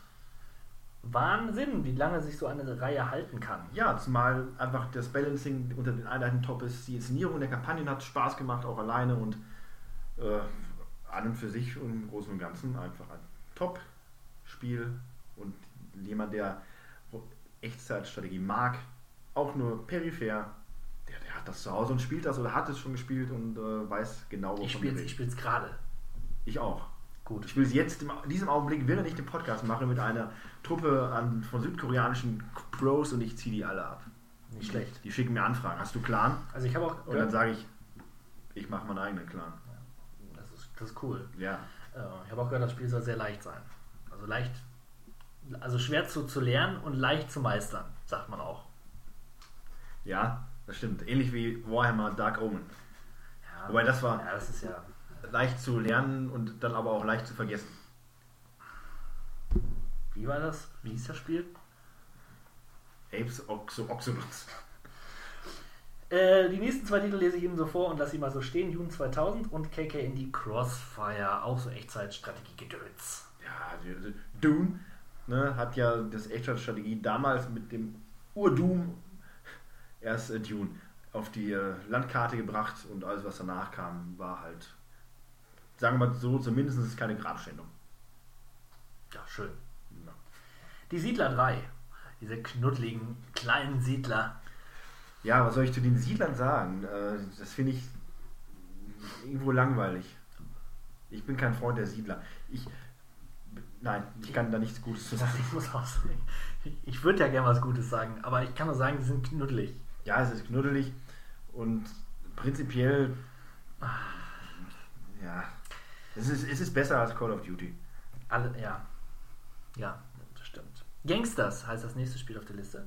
Das habe ich damals gespielt und hat mich da abgeholt, wo ich heute noch stehe, äh, stehen, gerne stehen würde, nämlich als äh, Mafia-Pate der äh, Cosa Nostra, ja, der italienischen Mafia. Äh, und man konnte sich vom kleinen Gangster zum großen Don hocharbeiten. Man konnte Gangster anheuern, dass Schutzgeld erpresst wurde von irgendwelchen kleinen Leutchen, die hart erarbeitetes Geld uns geben, damit wir ihnen Schutz gewähren. Ja, es ist nur fair und äh, recht. Und es war ein gutes Spiel, eine gute Simulation, ähm, aber auch nicht einfach. Habe ich mir wiedergeholt, kann ich nicht mehr spielen. Zu schwer. Funktioniert nicht. Gut. Ja. Railroad Tycoon. Ah, Railroad Tycoon, der wahr gewordene Feuchttraum eines jeden Eisenbahnenthusiasten. Oh, so wie ich einer bin. Ja, ja, man baut sich da wirklich ganz tolle Zugstrecken und lässt dann da die Züge rollen. Eine, die Tycoon-Reihe an als solche war ja immer ein ernstzunehmender Konkurrent der Sim-Reihe und äh, nicht zuletzt aufgrund starker Titel wie dem Railroad Tycoon äh, absolut nachvollziehbar. Ja. Kaufen. Ja, kaufen. Bundesliga Manager 98. Ja, äh, Bundesliga-Manager 98. Äh, Da fing es ja schon, der Untergang war ja schon beschlossen für die Bundesliga-Manager-Reihe und 98 war prinzipiell nichts anderes als eine von den Fehlern bereinigte 97er-Version äh, mit neuem Namen rausgebracht. Aber da war das Kind schon in den Brunnen gefallen. Die Leute haben das Vertrauen verloren in Software 2000 und die einst so hochgeschätzte Spielereihe war dann Geschichte. aber da habe ich ja schon letztes Mal drüber referiert, was aus so großartigen Vorgängern wie Bundesliga-Manager Professional, Professional oder Bundesliga-Manager Hattrick, äh, was aus dem Fundament wurde, ja, nichts. Kennst du den Tischtennismanager für den C64? Nein, Schade. Das ist ein gutes Spiel. das klingt, das klingt wirklich gut. Ja. Anno 1602. Oder auch 1602 genannt. Wir sind hungrig, liebe Zu Zuhörer und Zuhörerinnen. Das wirkt sich ein bisschen auf unsere Konzentration aus. Also nochmal Arno oder auch Arno genannt. 1602. Auftakt zur Simulationsserie. Was für ruhige Menschen, ja, für, für ruhige, naturelle Leute, die nicht so gerne Kriege führen, sondern eher aufwendige Handelsbeziehungen zu Hansestädten, Schmieden äh, knüpfen. Die sind da richtig aufgehoben. Kleine Siedlungen bauen und so weiter. Ja, schöne Sache, wenn man sich drauf einlässt. Ich konnte es leider nie. Ich auch nicht, aber ich kann auch den Reiz und die Faszination für viele Leute nachvollziehen. Eher noch als bei anderen Spielern. Ja. Na gut, dann wollen wir ein bisschen sportlich werden. Ist auch ganz gut so, dass man ein bisschen fit wieder wird. FIFA 99. Ja, auch da war das wirklich noch so, dass jedes FIFA eine Verbesserung und auch Veränderung mit sich brachte. So auch bei dem 99er Eintrag. Äh, es wurde immer alles etwas größer, etwas schöner. Und auch bei diesem. Äh, mich würde ja mal interessieren, wer bei FIFA 99 auf dem Cover war, ob das äh, tatsächlich wieder der Lothar Matthäus war, aber ich gucke gerade mal. Live googeln hier. Ja, das interessiert mich jetzt doch sehr. FIFA 99 und jetzt sieht man hier wieder die ganzen weltweit äh, veröffentlichten Cover. Ich erkenne diese, ich erkenne diese Fußballer nicht, um Gottes Willen. Ja, vergessen wir einfach, wer da auf dem Cover ist und widmen uns äh, Den Knockout Kings. den Knockout Kings zu. Knockout Kings, eine gute bis sehr gute Box-Simulationsreihe auch von EA.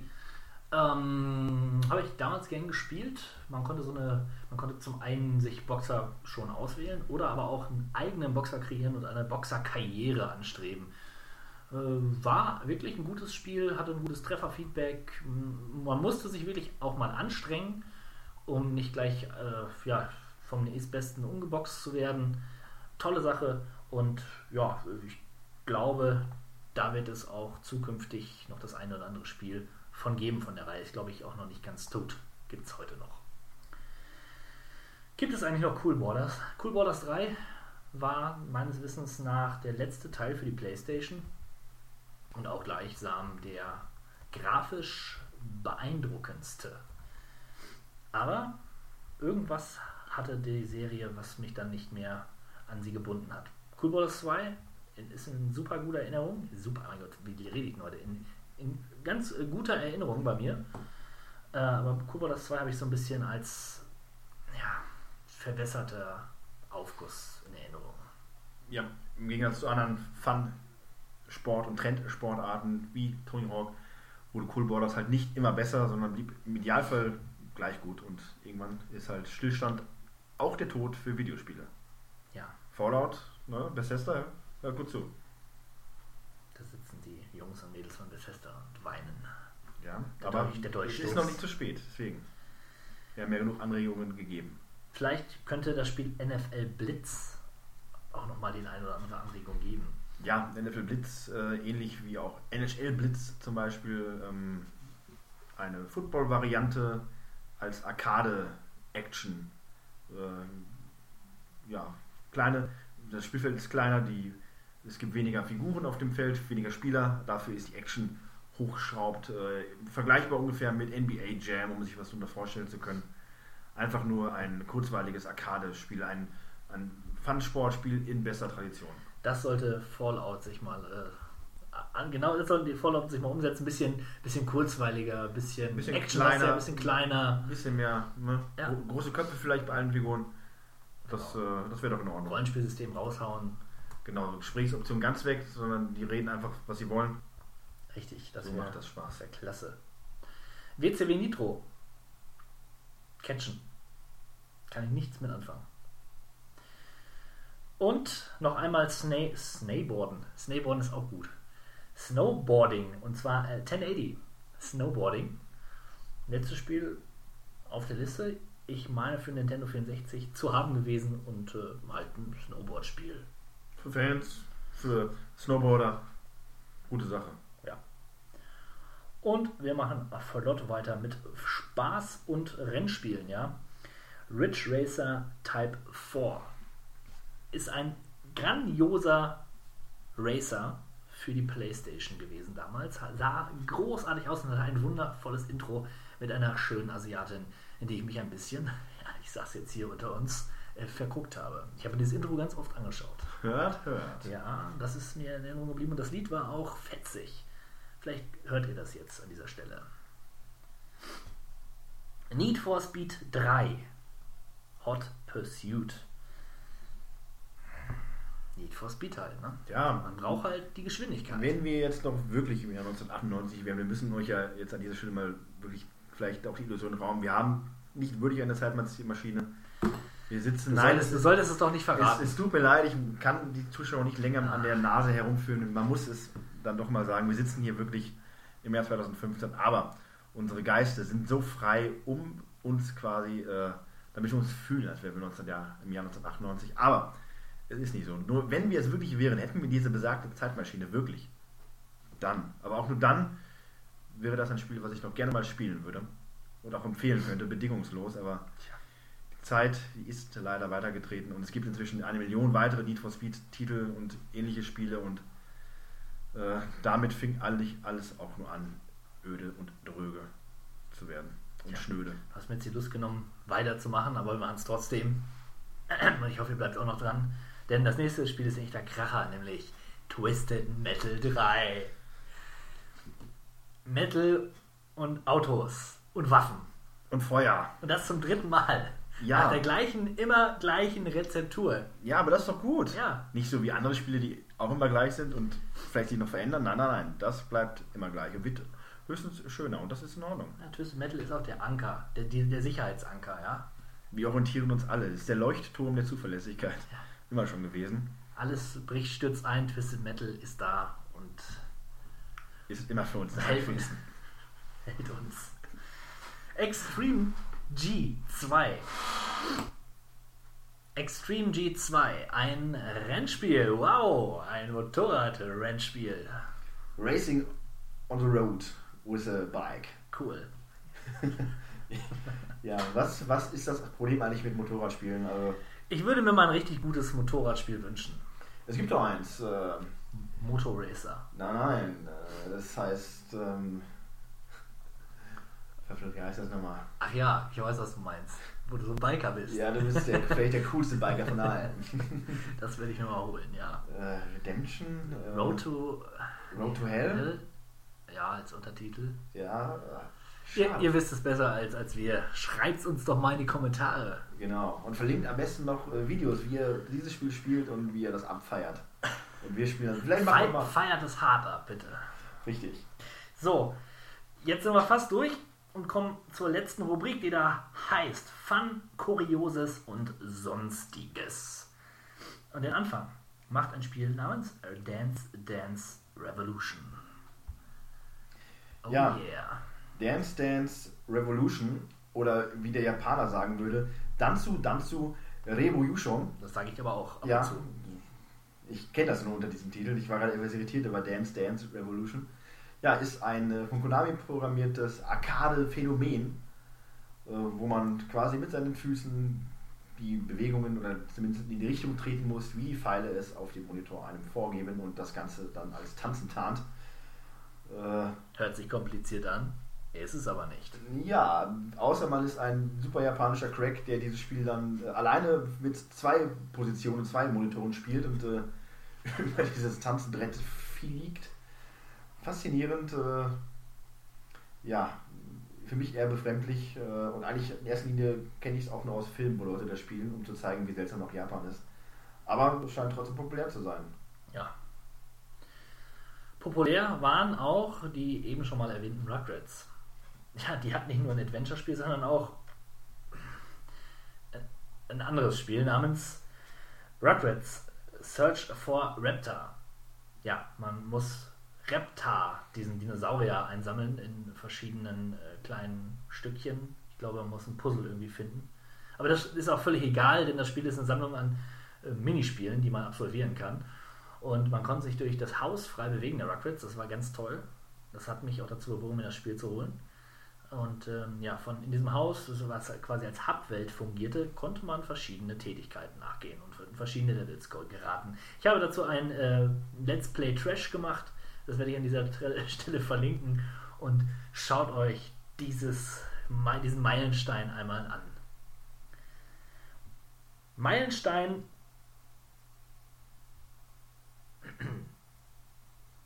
Ein wahrer Meilenstein ist allerdings Mario Party, also ein Meilenstein des Spaßes. So viel Spaß haben wir mit Mario Party haben können, wenn wir es denn gespielt hätten. Ja, ja, Spaß. Das ist, äh, schreibe ich mir immer groß auf meine Fahne. Tatsächlich habe ich Mario Party erst mit dem GameCube-Eintrag Teil 4 kennengelernt und habe seitdem auch, glaube ich, keinen anderen Teil gespielt.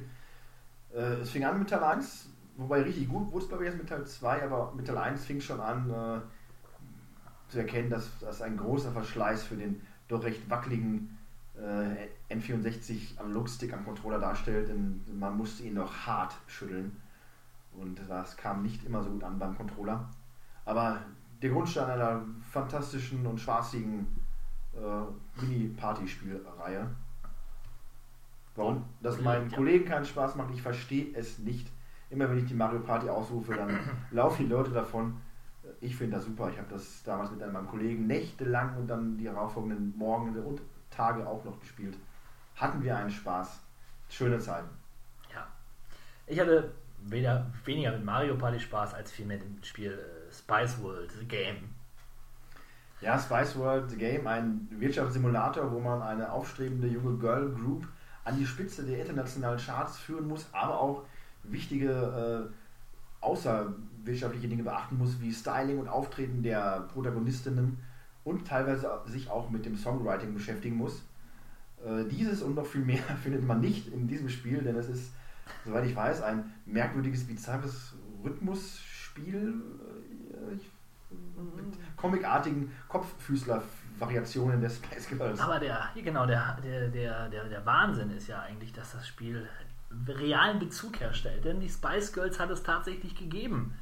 Ikonen ihrer Zeit. Tatsächlich. Beliebt bei Mann und Maus. Und David Beckham.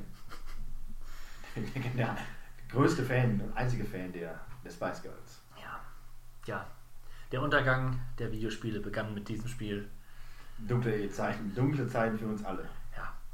Leider müssen wir euch damit äh, entlassen in die, die dunkle Nacht dunkle Weihnachtsnacht, möchte ich fast sagen. Und kommen jetzt mal wieder zurück in die Gegenwart.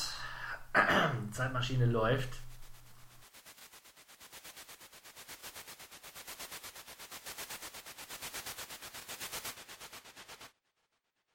Alles Schöne hat ein Ende.